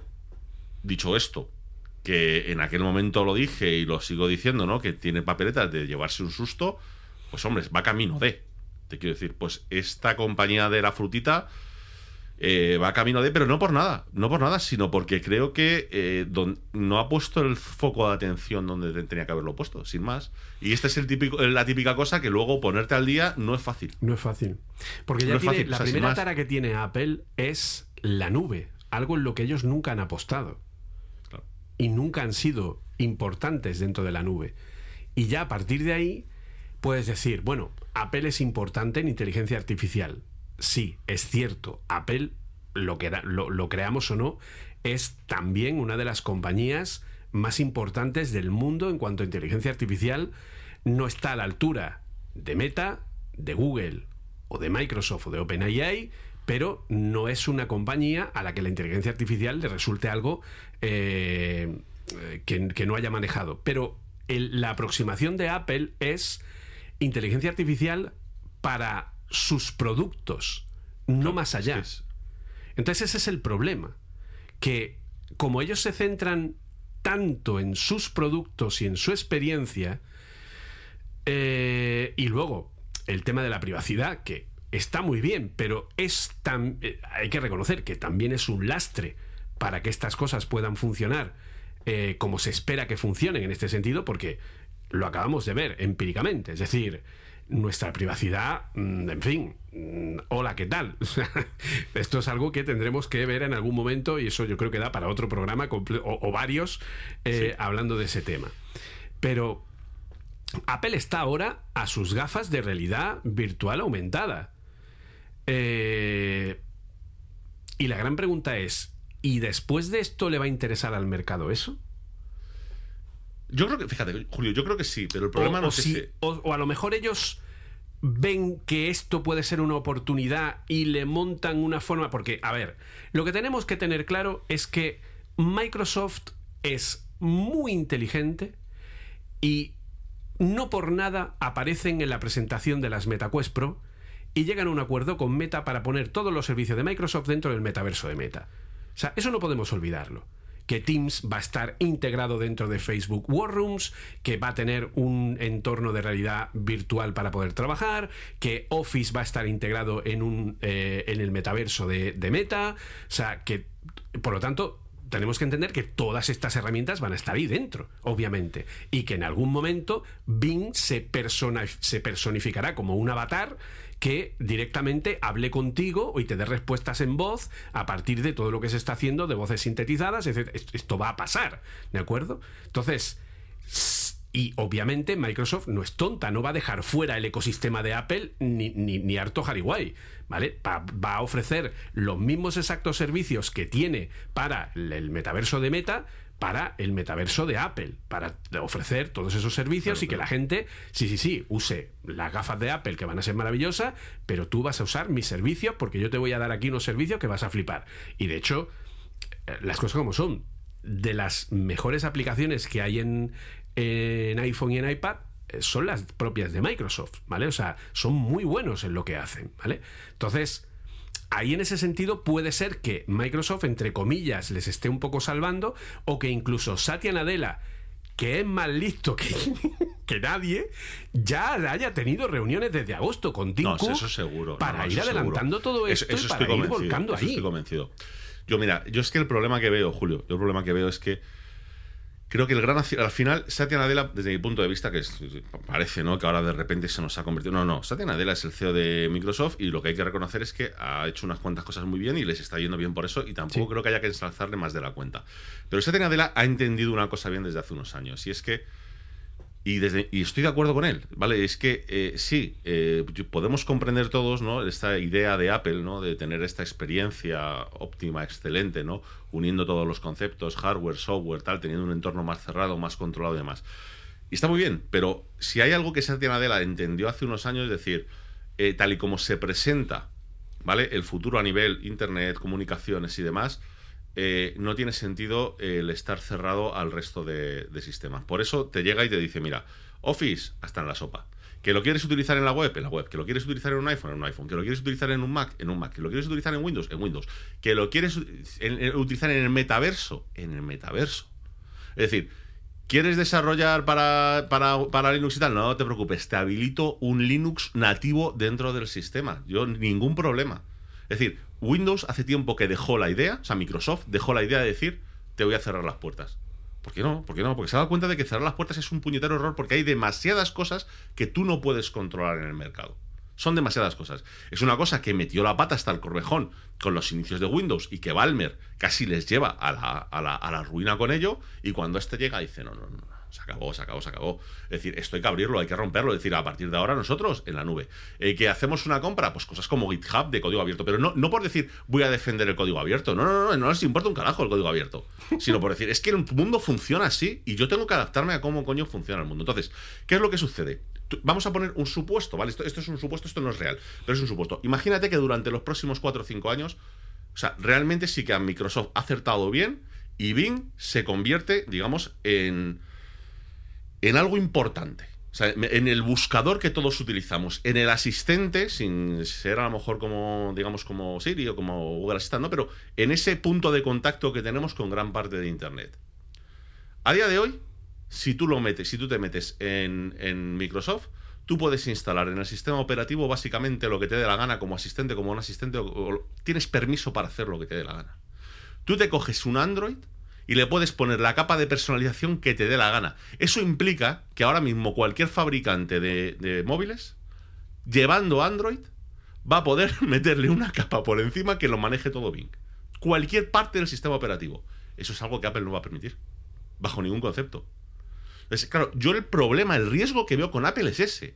Es decir, si esto se convierte en una herramienta muy potente, resulta que el resto de los jugadores, todos, te permiten decir, hostia, lo que quieres utilizar como punto de conexión es esto, toma, utilízalo. Mientras me compres mi hardware y utilice estos sistemas que son los que con los que gano dinero, adelante. Pero es que Apple no funciona así. Entonces, claro, es decir, tú imagínate, tú imagínate, no sé si esto es real o no, es decir, no sé si, posiblemente sea una paja mental mía, ¿no? Pero tú imagínate que en los próximos dos años este Bing se convierte en un asistente real para el móvil, para el ordenador, para tal, para interactuar pues, con tus aplicaciones, tus archivos, tal y cual. ¿Qué va a hacer Apple para contrarrestar eso? Porque es que el, el resto de los fabricantes del mundo van a poder hacerlo con un clic. Bien, pero ¿sabes lo que le han hecho a Es que Apple con eso? ¿Sabes lo que le han hecho a Apple con eso? Lo que Apple le hizo a los demás sacando el iPhone y Totalmente, los demás no claro. tuvieron tiempo de reaccionar. Claro, claro, pero, pero a ver, entiéndeme. que- Esa es que la yo- ironía. pero, pero, Julio, es, es que lo que hemos hablado muchas veces. Una cosa es que yo ya no utilice productos de Apple y tal, y otra cosa es que yo quiera que eso pase. No quiero que eso pase porque a mí Apple me parece un jugador interesante en todo esto. Y quitar a Apple o pegarle un golpe muy fuerte a mí no me viene bien.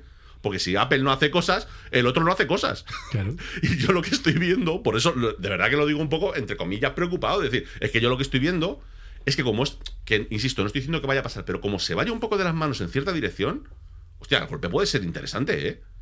El golpe puede ser muy, muy, muy interesante, porque es que lo que te digo, viendo cómo está funcionando, o sea, ¿de verdad parece loco pensar que en dos años tengamos, o fíjate, decíamos dos años para bien, Julio, que en dos años tengamos un asistente en condiciones, no Alejandra, ni Siri, ni Google Assistant, ni la madre que los parió a todos, No, no, no, que o solo sea- saben decirte, lo estoy buscando en internet. Yo estoy plenamente convencido, ¿vale? Y pueden grabar esto y luego ponérmelo cuando quieran, que cuando Apple presente sus lentes, vamos a tener a un asistente Bing corpóreo en el que yo voy a poder elegir el avatar que quiera o construirlo como quiera o tener incluso al- o tener algunos que ya estén prehechos, etcétera, pero que se, imper- se personifique, ¿vale? Que haya una, una personificación, ¿vale? Un, míralo como yo que sé, como una cabeza hablante que se suspenda en el aire, o un avatar que se mueva, o lo que sea, pero al que yo pueda acudir de una forma que sea integrada dentro del propio sistema por el que Apple, en cierta forma, y le va a pasar lo mismo a Meta, pierda parte del protagonismo de sus propios servicios en sus propios dispositivos. Es que, es que, es que es complicado. Por eso es que, claro, es que. Palabras duras, ¿eh? Las que estás diciendo. Es que, es que son, es que es muy bestia, tío, lo esto que estás diciendo. Insisto, ¿eh? Que a lo mejor. Es que yo lo que quiero decir con esto es que a lo mejor no es Bing. A lo mejor la metedura de pata, que no la hemos- creo que no lo hemos comentado, de, de Google el otro día, al final acaba siendo una anécdota y realmente sí que Google con Lambda y tal acaba destrozando a, a, a Bing. Eh, no yo lo sé. creo que no. Yo, creo que no. Yo también creo que no, ¿eh? Es decir, estoy bastante convencido de que no. Pero bueno, imagínate. Pero es que en cualquier caso, el jugador, los, ju- el- o los jugadores que no están ahí son todos los demás. Sí. Es decir, que aparentemente sean capaces de hacer esto son Microsoft, que ya lo ha demostrado, es decir, no tiene nada más que demostrar, y Google, que la sensación que ha dado es que de repente ha tenido que poner una alerta roja, lo ha hecho deprisa y corriendo y ha perdido 100.000 millones en bolsa. Literal. Sí. Pero tal cual lo estoy diciendo. Porque ahí hicieron una presentación, para el que no lo sepa, de un ratito, con vídeos en Twitter y tal, que luego han tenido que borrar, Con GIFs. Sí, sí. ¿vale? Que luego han tenido que borrar, porque las respuestas que estaba dando el sistema Lambda, que se supone que es tan inteligente, eran completamente erróneas. Entonces, eh, es lo que te digo. Es decir, insisto, yo no sé si va a ser Microsoft, no sé si va a ser Google, o tío, que esto ya pasó alguna vez, que te aparezca un tercero. Pero yo lo que te digo es que es que esto tiene pinta de que va a pasar. Es decir, que un sistema de estos se va a imponer o va a ser. Pues oye, ya se ha impuesto Google en su día, ya se ha impuesto decir ciertos servicios como. No como único, pero sí como mayoritario. ¿no? Sí, el WhatsApp, el WhatsApp Netflix. o lo que sea. Y, decir, y claro, el problema es que esto, este sistema, a diferencia de un WhatsApp, a diferencia de tal, necesita integrarse hasta el la última neurona de tu sistema. Si no, no funciona. ¿Qué es lo que van a hacer con Windows? ¿Qué es lo que van a hacer con Windows? Es que, pero es que, es, que, es que me parece bien. Es decir, ahora mismo, ¿en qué debe estar trabajando Windows? Yo, yo- yo te digo en lo que tienen que estar trabajando, por, por- pero, disculpad la expresión, por cojones. No pueden estar trabajando en otra cosa, que es DLL a DLL, API a API que tiene el sistema, documentarla como si no hubiese un mañana. Para coger esa documentación, coger esas instrucciones, meterlas en el sistema de aprendizaje y que sean capaces de entenderte lo que quieres pedirle al sistema. Porque es que si hacen eso, tienes un sistema que se convierte en ciencia ficción. Es que lo, he dicho muchas veces. Me explico. A día de hoy, eres un usuario avanzado. ¿Vale? Eres un usuario avanzado. Dices, me voy a instalar un segundo sistema dentro de mi sistema. Esto, este ejemplo lo he puesto varias veces, pero vamos a darle como una perspectiva distinta. Voy a instalar un sistema dentro de mi sistema que utilice el hardware y tal. Vale, eso se llama hipervisión. Voy a instalarme un- una máquina virtual con hipervisión en mi sistema. Vale, soy usuario avanzado, ¿eh? Avanzadísimo. Ni puta idea de dónde está la opción en Windows. No pasa nada. No pasa nada. Me meto en Google, cómo activar el hipervisor en Windows, página de Microsoft, vete aquí, activa aquí, muévete aquí, entra aquí, entra allá, entra aquí. Picas, reinicias, ya te aparece la ventana para poder instalar máquinas virtuales con el hipervisor. Todos felices. Muy bien. Es decir, y soy usuario avanzado. Imagínate que no soy un usuario tan avanzado. ¿Vale? A lo mejor, si sé algo, le voy a decir, le- o sea, podría pedirle al sistema, "Ps, ¿podrías activarme eso que se llama hipervisor? Y te dirá, sí, te lo activo. Entonces te pedirá confirmación seguramente. ¿Quieres activar el sistema de hipervisión de Windows? Sí, clic. ¿Vale? Pero es que no solamente es eso, Julio, es que tú le vas a poder decir, oye, tengo entendido que yo puedo montar una máquina virtual en la que cojo directamente el hardware del sistema. ¿Eso cómo va? Y te va a contestar, sí, hombre, eso se llama sistema de hipervisión. ¿Quieres que te lo active? O sea, tú piensa la diferencia que hay del primer paso al tercero. O sea, es que es que con saber lo que quieres, el sistema, de una forma que honestamente creo que es sencilla, si no, si no, no lo estaría tirando tan fácilmente. De verdad que creo que es sencilla, va a ser capaz de hacerlo. Porque muchas cosas que nosotros no sabemos hacer es porque nos falta documentación o porque no sabes dónde coño está. Porque Oye, porque, porque Microsoft, Apple, Google y tal, hay veces que cuando ponen los menús es para decirles, ¿en serio? ¿En serio me estás diciendo que tiene lógica que esto vaya aquí dentro, desgraciado? Es decir, no había otro sitio para ponerlo. Pero además aquí, yo creo que no falla ninguno. Hay, hay veces que tienen unas lógicas preciosas y maravillosas y otras veces que dices, ¿en serio estás poniendo esto dentro de esto? Pero, pero como quieras que lo encuentre aquí. Entonces, muchas veces va a ser cuestión de eso. Es decir, con saber, con tener la idea de lo que quieres hacer, imagínate, genérame un texto, sí, pónmelo a dos columnas, pónmelo esto en negrita. Eh, por favor, destácame las, los sustantivos. Ah, es que eso, pedírselo no va a costar nada que lo, para que lo implementen en el, en el sistema. Solo van a necesitar tener una buena documentación para hacer unos buenos datasets. En el momento que tengan eso. Y es con que- la que- conexión de las búsquedas en Internet, pues tú llegas y le dices, vamos a decirlo porque queda guay, Jarvis, montame un hipervisor con una versión de Ubuntu 22.04 que esté actualizada para empezar a trabajar con una base de datos PostgreSQL. Y te dirá, Tony, puede que sea más interesante que montes un Docker. Es cierto, Jarvis. Móntame un Docker con una imagen que tenga un Ubuntu que ya tenga instalada una base de datos PostgreSQL para que empiece a funcionar. Un momento, Tony. Plof. Claro, pero también está la versión 2, Julio, que es, oye, máquina, que yo lo que quiero es poner un sistema Maripili, del Ubuntu DS, del Ubuntu DS, oye, y que no se me, que, que- que el resto del ordenador siga funcionando, ¿eh? Que no vaya a. Eh, vale, ¿te, ¿quieres que te monte un hiper...? Sí, sí, sí, eso, eso, montalo. Y lo va a montar y ya está. Pero, es que ese ¿y es el el- rollo, tío. Y el día, y eso es muy heavy, el día que tú puedas decir, oye, eh, acaba de salir un nuevo juego de Harry Potter, eh, ¿me puedes decir cuánto cuesta eh, y me lo compras en Steam? Claro. Es que todo es que todo eso es lo que te digo. Es que todo eso la base, la base está pensada ya porque al final no deja de ser la base de los asistentes que están. El único problema es que los asistentes ni tenían en la, en la inteligencia, ni las conexiones, ni nada por el estilo. Y es que ahora es cuando se puede hacer. Sí. O sea, hasta ahora por mucho que eran que tú, tú fueses capaz, digamos, de conectar hasta los puntos, digamos, más internos del sistema, el problema que tenías es que no tenías un sistema suficientemente bueno para asegurarte que el usuario no destrozaba o tú mismo destrozabas el sistema en tres preguntas. Pero de repente est- esta limitación acaba de desaparecer. Entonces, claro, aquí es, es lo que te digo, o sea, es, es la parte cuando hablamos de Apple y tal que, entre comillas, me preocupa de decir, oye, pues cuidado porque es que sí que soy capaz de ver a Microsoft metiéndolo en su propio sistema. Porque Microsoft es capaz de meterlo aunque lo reviente. Aunque hagan un Windows 12 que al hacerle tres preguntas explote directamente a la CPU, Microsoft no tiene problema en arriesgarse con esas cosas. Es decir, les da igual. Es lo que te digo, Google, con los sistemas que tiene y tal, como la mitad son de código abierto, la mitad son de tal, insisto, una vez más, no porque le tengan mucho aprecio al mundo, sino porque es su medio de vida, pues automáticamente cualquier, cualquier fabricante puede habilitarlo y hacerlo funcionar. Claro, y aquí es donde me viene a mí la, la duda, eso de cuando hablemos, por ejemplo, pues hablamos de, de Apple. Es decir, Apple no le gusta esto. No. Apple quiere tener control sobre sus sobre su hardware, sobre su software y demás. Y sobre sus y esto es y sus servicios y esto es perder ese control Sí. de forma casi completa. Entonces, o preparan algo al nivel que no lo sé, pero es que es que lo que te digo, es que me- no lo sé, que a lo mejor, oye, esto es lo de siempre.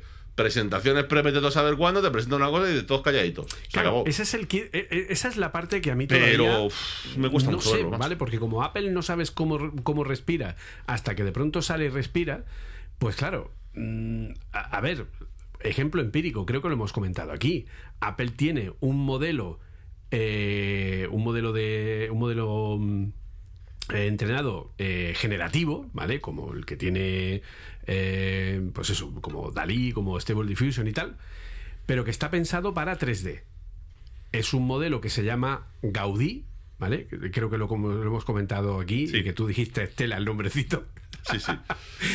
Pues bien, es un modelo que básicamente lo que hace es eh, predecir cómo es una estancia antes de ver esa parte de la estancia.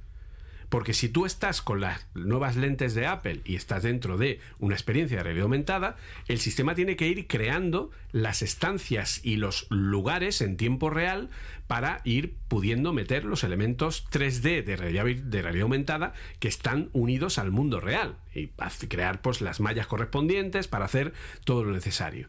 Pero si yo entro por un pasillo a un salón, y veo el salón de una manera en la que no veo todo el salón, las gafas no ven todo ese salón, el sistema puede crear algorítmicamente la predicción de cómo cree que es el salón en el resto de, aunque no lo haya visto todavía, y puede ir montando por predicción la propia habitación para luego, cuando yo vaya moviendo el casco, ir haciendo un matching entre lo que había predicho y lo que realmente hay en esa habitación y ir generando y ayudando a que la experiencia sea completa y a que no queden huecos dentro, ya que si a lo mejor yo en una habitación concreta nunca miro a un sitio concreto porque por lo que sea nunca pasa mi visión por ahí, no pase nada porque los, los elementos van a ser capaces de interaccionar con esa predicción de esa habitación. Eso es un ejemplo y me parece un modelo generativo de la hostia.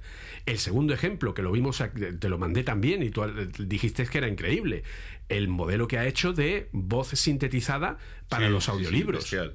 O sea, Bestial, es, bestial. es bestial. Bestial, absolutamente Entonces, bestial. que de pronto Apple, que no la tienes como una compañía muy puntera a ese respecto, te saque cosas de este estilo, es para decir, ojo, que aquí hay algo, pero claro, ¿hasta qué punto hay ese algo? Claro, o sea, yo, yo la pregunta que te haría, sé, sé que- sé que es muy comprometida, te quiero decir, eh, tanto que la respondas tú como la que la responda yo, quiero decir. Porque, Porque es que es, es- hoy es- día es- intentar adivinar algo que va a pasar dentro de Claro, un mes por eso te digo, o es sea, un es que tiene poco sentido, pero claro, la pregunta es, o sea, honestamente, si tú ahora mismo tuvieses que apostar, la apuesta es, ¿tiene un sistema que pueda estar a la altura de esto, sí o no?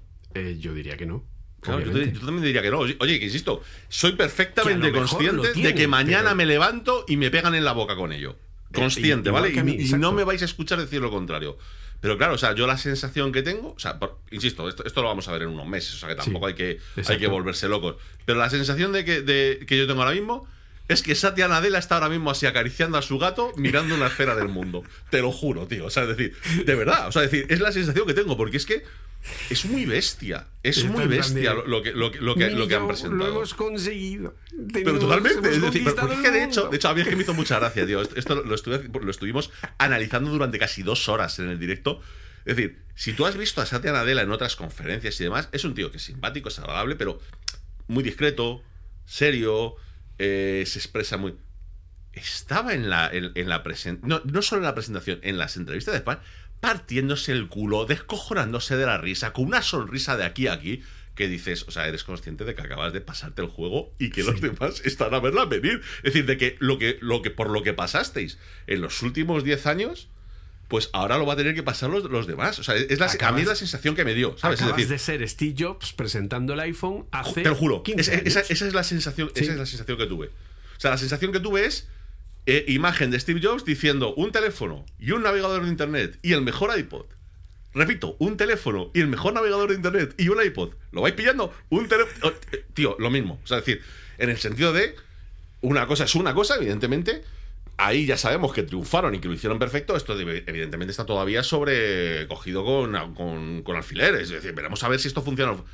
Pero la sensación que tengo es esa misma. Es decir, la sensación de cuando terminó Steve Jobs y yo le dije a mi padre, porque él, vino a ver, es decir, esa no se hizo en directo, porque todavía no se hacían en directo, yo me la descargué, la estuve viendo según terminó, eran como las 11 de la noche, vino mi padre un momento a mi habitación, le estuve enseñando y tal, y le dije a mi padre, mira, me metí en la Caixa y le dije, estos 500 pavos van a esta cuenta de ahorro para en cuanto pueda comprar uno.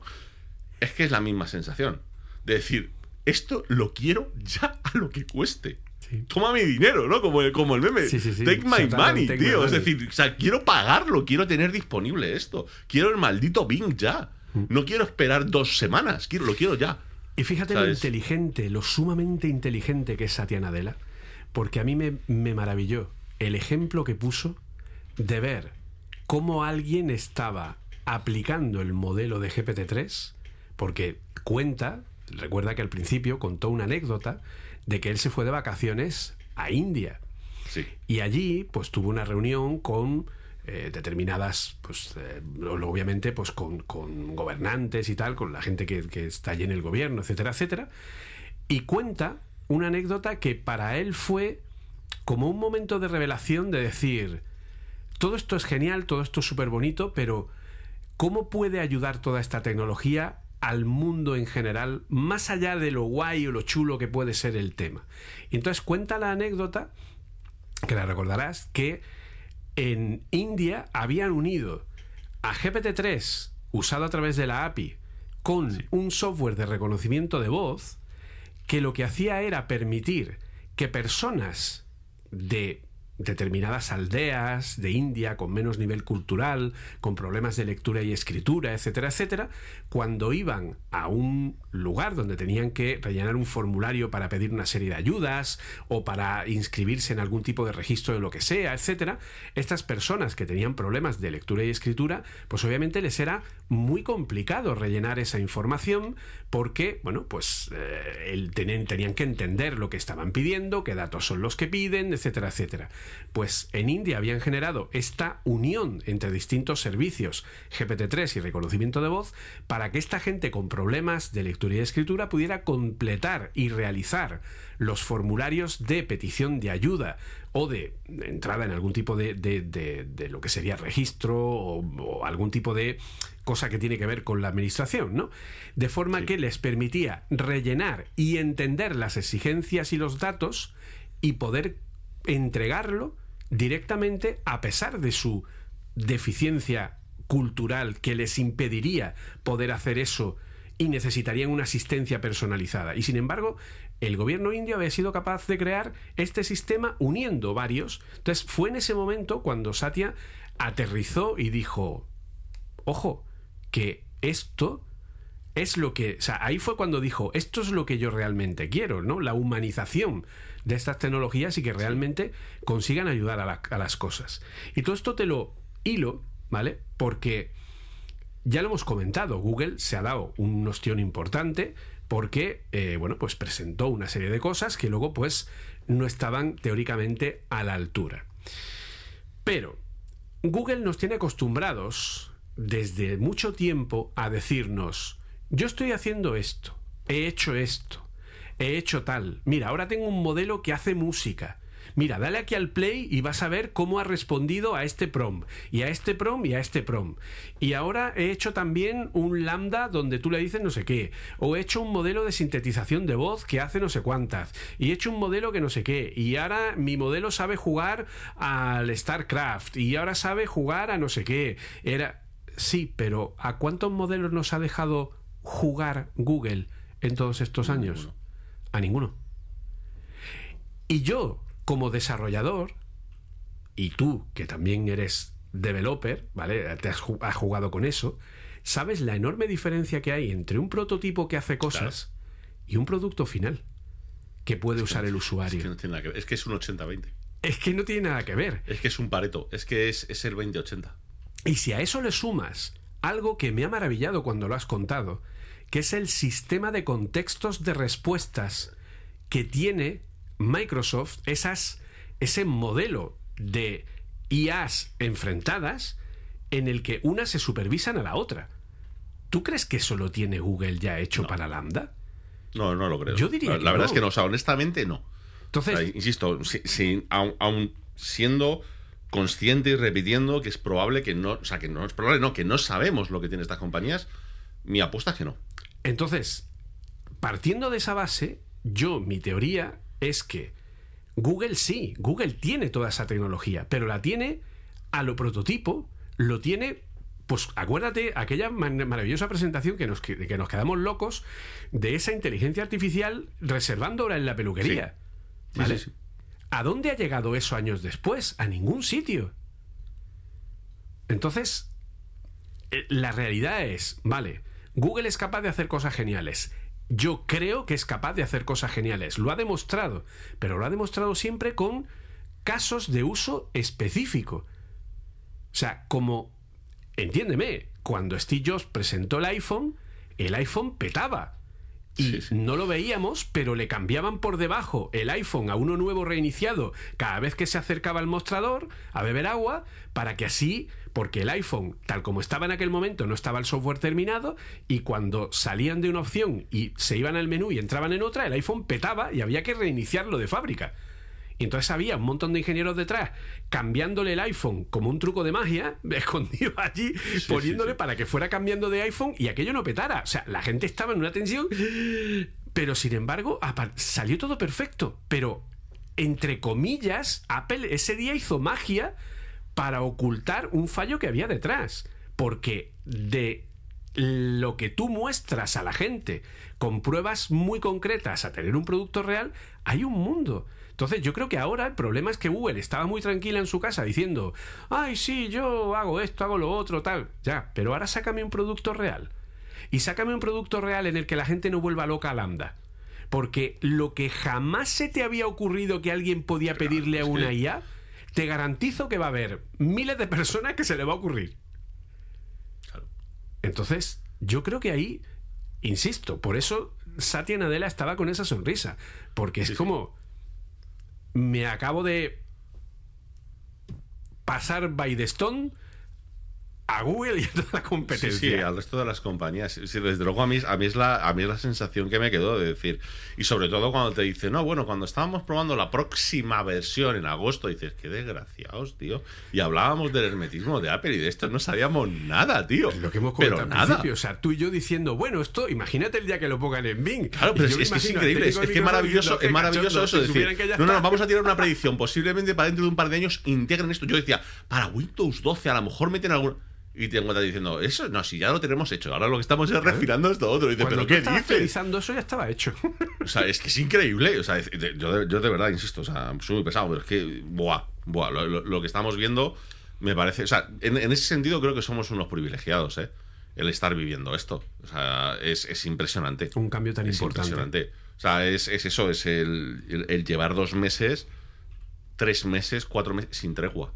Sin tregua. De cada día una cosa que dices, no me creo que esto. Porque, o sea, es que podemos poner más ejemplos. He tenido acceso, no, no- creo que no te lo he comentado, he tenido acceso a, a Notion AI. A Notion AI, sí, me dijiste que lo habías tenido y que Joder, funcionaba muy macho, bien. es, que, es que- es que son muy buenos también esta gente.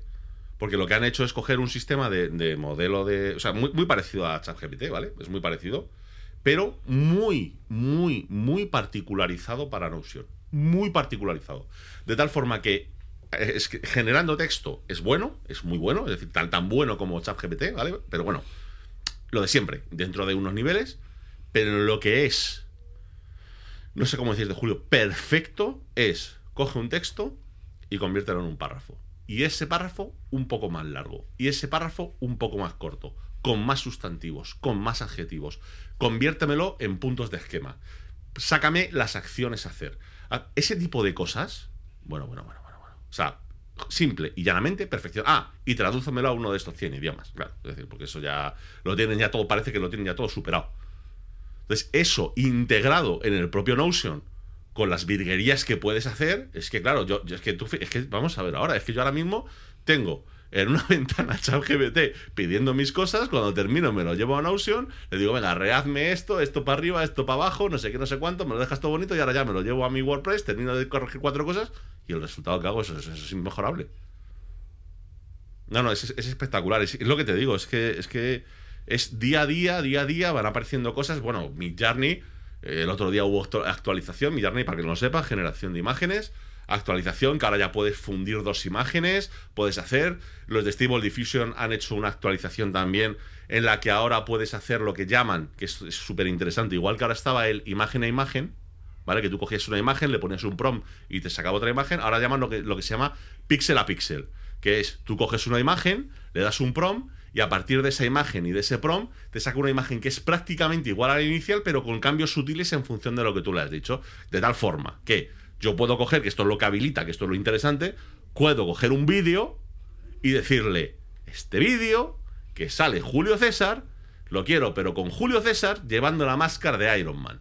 Y va a salir prácticamente perfecto, porque claro, lo que va a ir haciendo es, coge la primera imagen, sobre la imagen pinta ese casco de Iron Man, asegurándose que está donde tiene que estar, y cuando genera la siguiente, lo pinta sobre el siguiente fotograma, fotograma e intentando imitar lo que ha hecho en el anterior fotograma. Pues eso está ya disponible. Tengo a mi desarrollador esta que pago, le tengo ya currando para que pasado mañana lo tenga disponible para probarlo. Es que es todos los días, es que no me da tiempo, es que hasta los fines de semana. Es que esto que te estoy contando me ha llegado esta mañana por la mañana. Cuando me he despertado tenía ahí un correo electrónico de Patreon del chaval este diciendo, mira, que ya tengo disponible funcionando con un vídeo enseñando el Pix, el Pix to Pix y que para dentro de dos días lo tengo metido en la interfaz para poder cargar vídeos. Y dices, pero tío, pero en serio, o sea, es decir, es que, es que es de locos, es que es de locos. O sea, yo mi única preocupación ahora mismo, Julio, es que tengo que empezar a ver eh, qué suscripciones sigo pagando y cuáles no, porque ya empiezan a ser muchas. ¿Sabes? Es decir, estoy pagando tantas inteligencias, estoy pagando inteligencias artificiales por encima de mis posibilidades. Totalmente. Pues fíjate, me hace mucha gracia y creo que con esto ya podemos ir cerrando como, como pequeña anécdota porque ya llevamos cerca de dos horas y media. Sí, sí, Eh, fácilmente. O sea que la cosa yo creo que ha dado para bien y espero que, os haya gustado el, el episodio. Eh, fíjate que Apple hizo no hace mucho un movimiento, no sé si lo leíste, que me sorprendió bastante y que me dio esperanza en el sentido de decir, oye, hay alguien en Apple que todavía está ahí ojo a visor, ¿vale? Algo muy simple. Apple ha permitido que se pueda transformar cualquier modelo entrenado sobre Stable Diffusion, que lo está adaptando a las distintas versiones, para que se pueda convertir ese modelo entrenado a Core ML, al formato propio de Apple Eso es muy interesante. de, para las aplicaciones. ¿Para qué? Para que cualquiera pueda utilizar el modelo de generativo de Stable Diffusion dentro de una aplicación y se pueda hacer cualquier tipo de cosa. Y esto es hiper sencillo. En el momento en el que tú has generado tu propia versión de Stable Diffusion, porque estamos hablando no del modelo de Stable Diffusion que ocupa 4 gigas y que permite hacer de todo. Estamos hablando de versiones generativas del modelo que están destinadas a es a contextos o espacios muy concretos, ¿vale? Algo tan concreto como, por ejemplo, lo que ha comentado Oliver de un modelo que sea capaz de generar cualquier tipo de imagen mía. Y entonces, pues, hace avatares de mí, ¿no? O, que sea capaz de hacer entrenamientos parciales a través de una serie de fotografías para poder generar la típica aplicación en la que te haga una foto y luego te permita generar distintas fotos de ti con distintos tipos de, ¿vale? O sea, el modelo de Stable Diffusion da para muchísimo más que simplemente la generación normal. Y Apple ha sido capaz de poner una librería de código abierto colgada en GitHub que permite transformar cualquier modelo entrenado con Stable Diffusion a formato Core ML para que tú puedas poner en cualquier tipo de aplicación de eh, Mac, de iPhone, de iPad, de lo que sea. Y además, al estar transformado a formato Core ML, garantizas que ese modelo va a ser inferido, va a ser ejecutado sobre el motor neural de los M1, los M2, el, la, el A15, la 16 o lo que sea. O sea que yo cuando leí eso dije, señores, Fíjate, pues es, Apple, es bravo". incluso, incluso más interesante de, de los ejemplos que has dado por una razón, y es que uno de los puntos que destacaba mucho Google en el artículo aquel que escribieron hace 10 días, ¿no? que pasa- ha pasado tanto tiempo, de Google, es que es increíble, Ya de verdad, que, es que de verdad que tengo la 10, tío, de sensación de que hubiese pasado un mes. Pero bueno, una de las cosas que hablaban, un punto entero, completo, lo dedicaban al hecho de que, bueno, de que hablaban de los distintos modelos que estaban utilizando para distintos tipos de tareas y que de una de las cosas que les había llamado es que los modelos de difusión los estaban empezando a utilizar para todo. Incluso para el procesamiento natural del lenguaje. Aunque pueda parecer completamente absurdo. Parece ser que eh, lo que en principio pensaban que solamente podría ser útil en la creación de, pues, de, ese, de digamos, de esa nube aleatoria de partículas y a partir de ahí el ir componiendo ¿no? patrones y tal, parece ser que se puede replicar para otras cosas. Por supuesto, se sabe ya para música, se sabe ya para... Pero es que parece ser que eh, simplemente haciendo, pues tú cuando vas a hacer cualquier eh, aplicación para red neuronal, primero tienes, digamos, unos pasos en los que lo que haces es, de alguna forma, limpiar tanto el dataset para el entrenamiento como limpiar la entrada para darte una salida, es decir, en cualquiera de los dos casos, ¿no? Pues parece ser que con unas conversiones súper simples, ¿no? Del dataset, puedes utilizar un modelo de difusión para procesamiento natural del lenguaje, para clustering, para tal, para cual, para no sé qué, para no sé cuándo. O sea que claro, cualquier mínima, mínimo cambio sobre el modelo de Stable Diffusion permitiría procesar mm, datos distintos a Sí, sí, completamente. Y no Imagen. tiene nada que ver con imágenes, ni con vídeos, ni con leches, es decir, con lo que tú quieras, con los datos que tú decidas meterle. O sea, parece ser que de forma muy sencilla ese, ese modelo, como tal, es capaz de, de, de funcionar bien para otras, para, para otras cosas. Porque, claro, si está haciendo esto Apple, pues puede ser muy interesante. Puede ser muy interesante porque, claro, es decir, entiendo que eh, la única diferencia que tendrías que poner es cómo le llega la entrada al modelo del Core ML. O sea, es que eso, eso- eso lo hago yo. Quiero decirte, no hace falta ni siquiera un No, no, eso, desarrollador. eh, en, en- Eso no es en nada, desarrollo ¿sabes? en Swift son literalmente eh, el- es literalmente una línea de. Claro, por eso, por eso te digo, no tiene, no, tiene, no tiene misterio, ¿no? Con lo que es interesante, eso, es- eso es muy interesante por eso, porque parece ser, decía, apuntaba. Ya te digo que dentro de que Google está evidentemente por detrás, por lo menos en lo que es producto funcionando, es lo que hemos comentado. Sí que tiene mucho desarrollo detrás y, si de- y para- yo os, recomiendo, ¿no? Que le echéis un ojo a ese, a ese. Eso sí, aviso que es muy denso. Es decir, a ese artículo de, de mm, Sundar Pichai explicando todo lo que han hecho en 2022 además referenciando todos y cada uno de los papers que- que han publicado, vídeos, pruebas, tal, lo que tú quieras, tienes ahí. Se lo puedes Ya dar digo, a muy y que te lo resuma. Sí, desde luego. No, no, no, no, Para que te hagas una idea, solo, solo en leérmelo le eché como cinco horas. ¿eh? Es Sí. decir, es que no, no es, no es pequeño, o sea, es, es una cosa. Pero bueno, es verdad que está muy bien porque te da una muy buena visión de lo que están trabajando. Por ejemplo, es, es increíble cuando estaban, esto ya lo podemos hablar en otro capítulo, ¿no? Increíble, por ejemplo, cómo hablaban de cómo habían empezado a entender cómo a partir de varios eh, modelos eh, creados ¿no? para distintas cosas, eran capaces de, sabiendo, es decir, habían creado un sistema para saber en qué punto de entrenamiento y qué tamaño de entrenamiento tenían que tener distintos sistemas, sis- distintas redes neuronales, para combinarlos creando una, multimo- una multimodal. Con lo que, y a partir de ahí, la multimodal era capaz de sacar, digamos, mm, razonamientos tal, que se salían de las que inicialmente habían creado la multimodal. Entonces, es espectacular. es decir, ese artículo es espectacular. Es decir, más allá de que veremos a ver lo que hace Google y tal, es espectacular por eso. Es decir, porque además te hacen unas. Está muy guay, ¿no? Porque te hacen como unas imágenes en tres dimensiones, ¿no? Te representan las distintas redes neuronales en tres dimensiones. Te dicen, es que tú fíjate que si cogemos esta red, estamos en este punto, cogemos esta otra, estamos encajan, ¿vale? Por decirlo de alguna forma, y a partir de aquí no solamente son capaces de resolver esas cuatro tareas para las que hemos hecho las cuatro redes, sino que por cómo queda la estructura puede hacer otras 500 cosas completamente distintas. Porque son, es capaz de combinar distintas ramas de la, de la red. Bueno, es espectacular. Ese, artículo de verdad que vale la pena echarle un ojo, pero es lo que te digo, es decir, la... Tienen una parte ahí que, es que, que- es, es increíble, ¿no? De, de- de cómo lo están evolucionando, de por dónde lo están llevando y demás. Eso súper recomendable. Súper recomendable. Pues sí. O sea que esto, al final, como decimos, tarde o temprano, todo esto llegará a- al usuario, tendrá una implicación. Yo creo que Microsoft, para bien o para mal, ha disparado la pistola. Sí. Y ahora es cuando todo el mundo ha dicho hay que ponerse con esto y dejarse de tonterías. Y la gente lo hará, tardará más, tardará menos, pero la carrera ha empezado, chavales, y aquí el que no salga corriendo, pues eh, lo mismo se descalifica o ni llega a la meta. Y la última vez que pasó cayeron grandes, eh, Sí, sí. Eh, grandes nombres, entre ellos Microsoft. Sí, sí, eh, to- totalmente, totalmente cierto, o sea, ta- pero tal cual. tal Así que, pues, eh, venga, estáis deseando que lo diga. Poco más.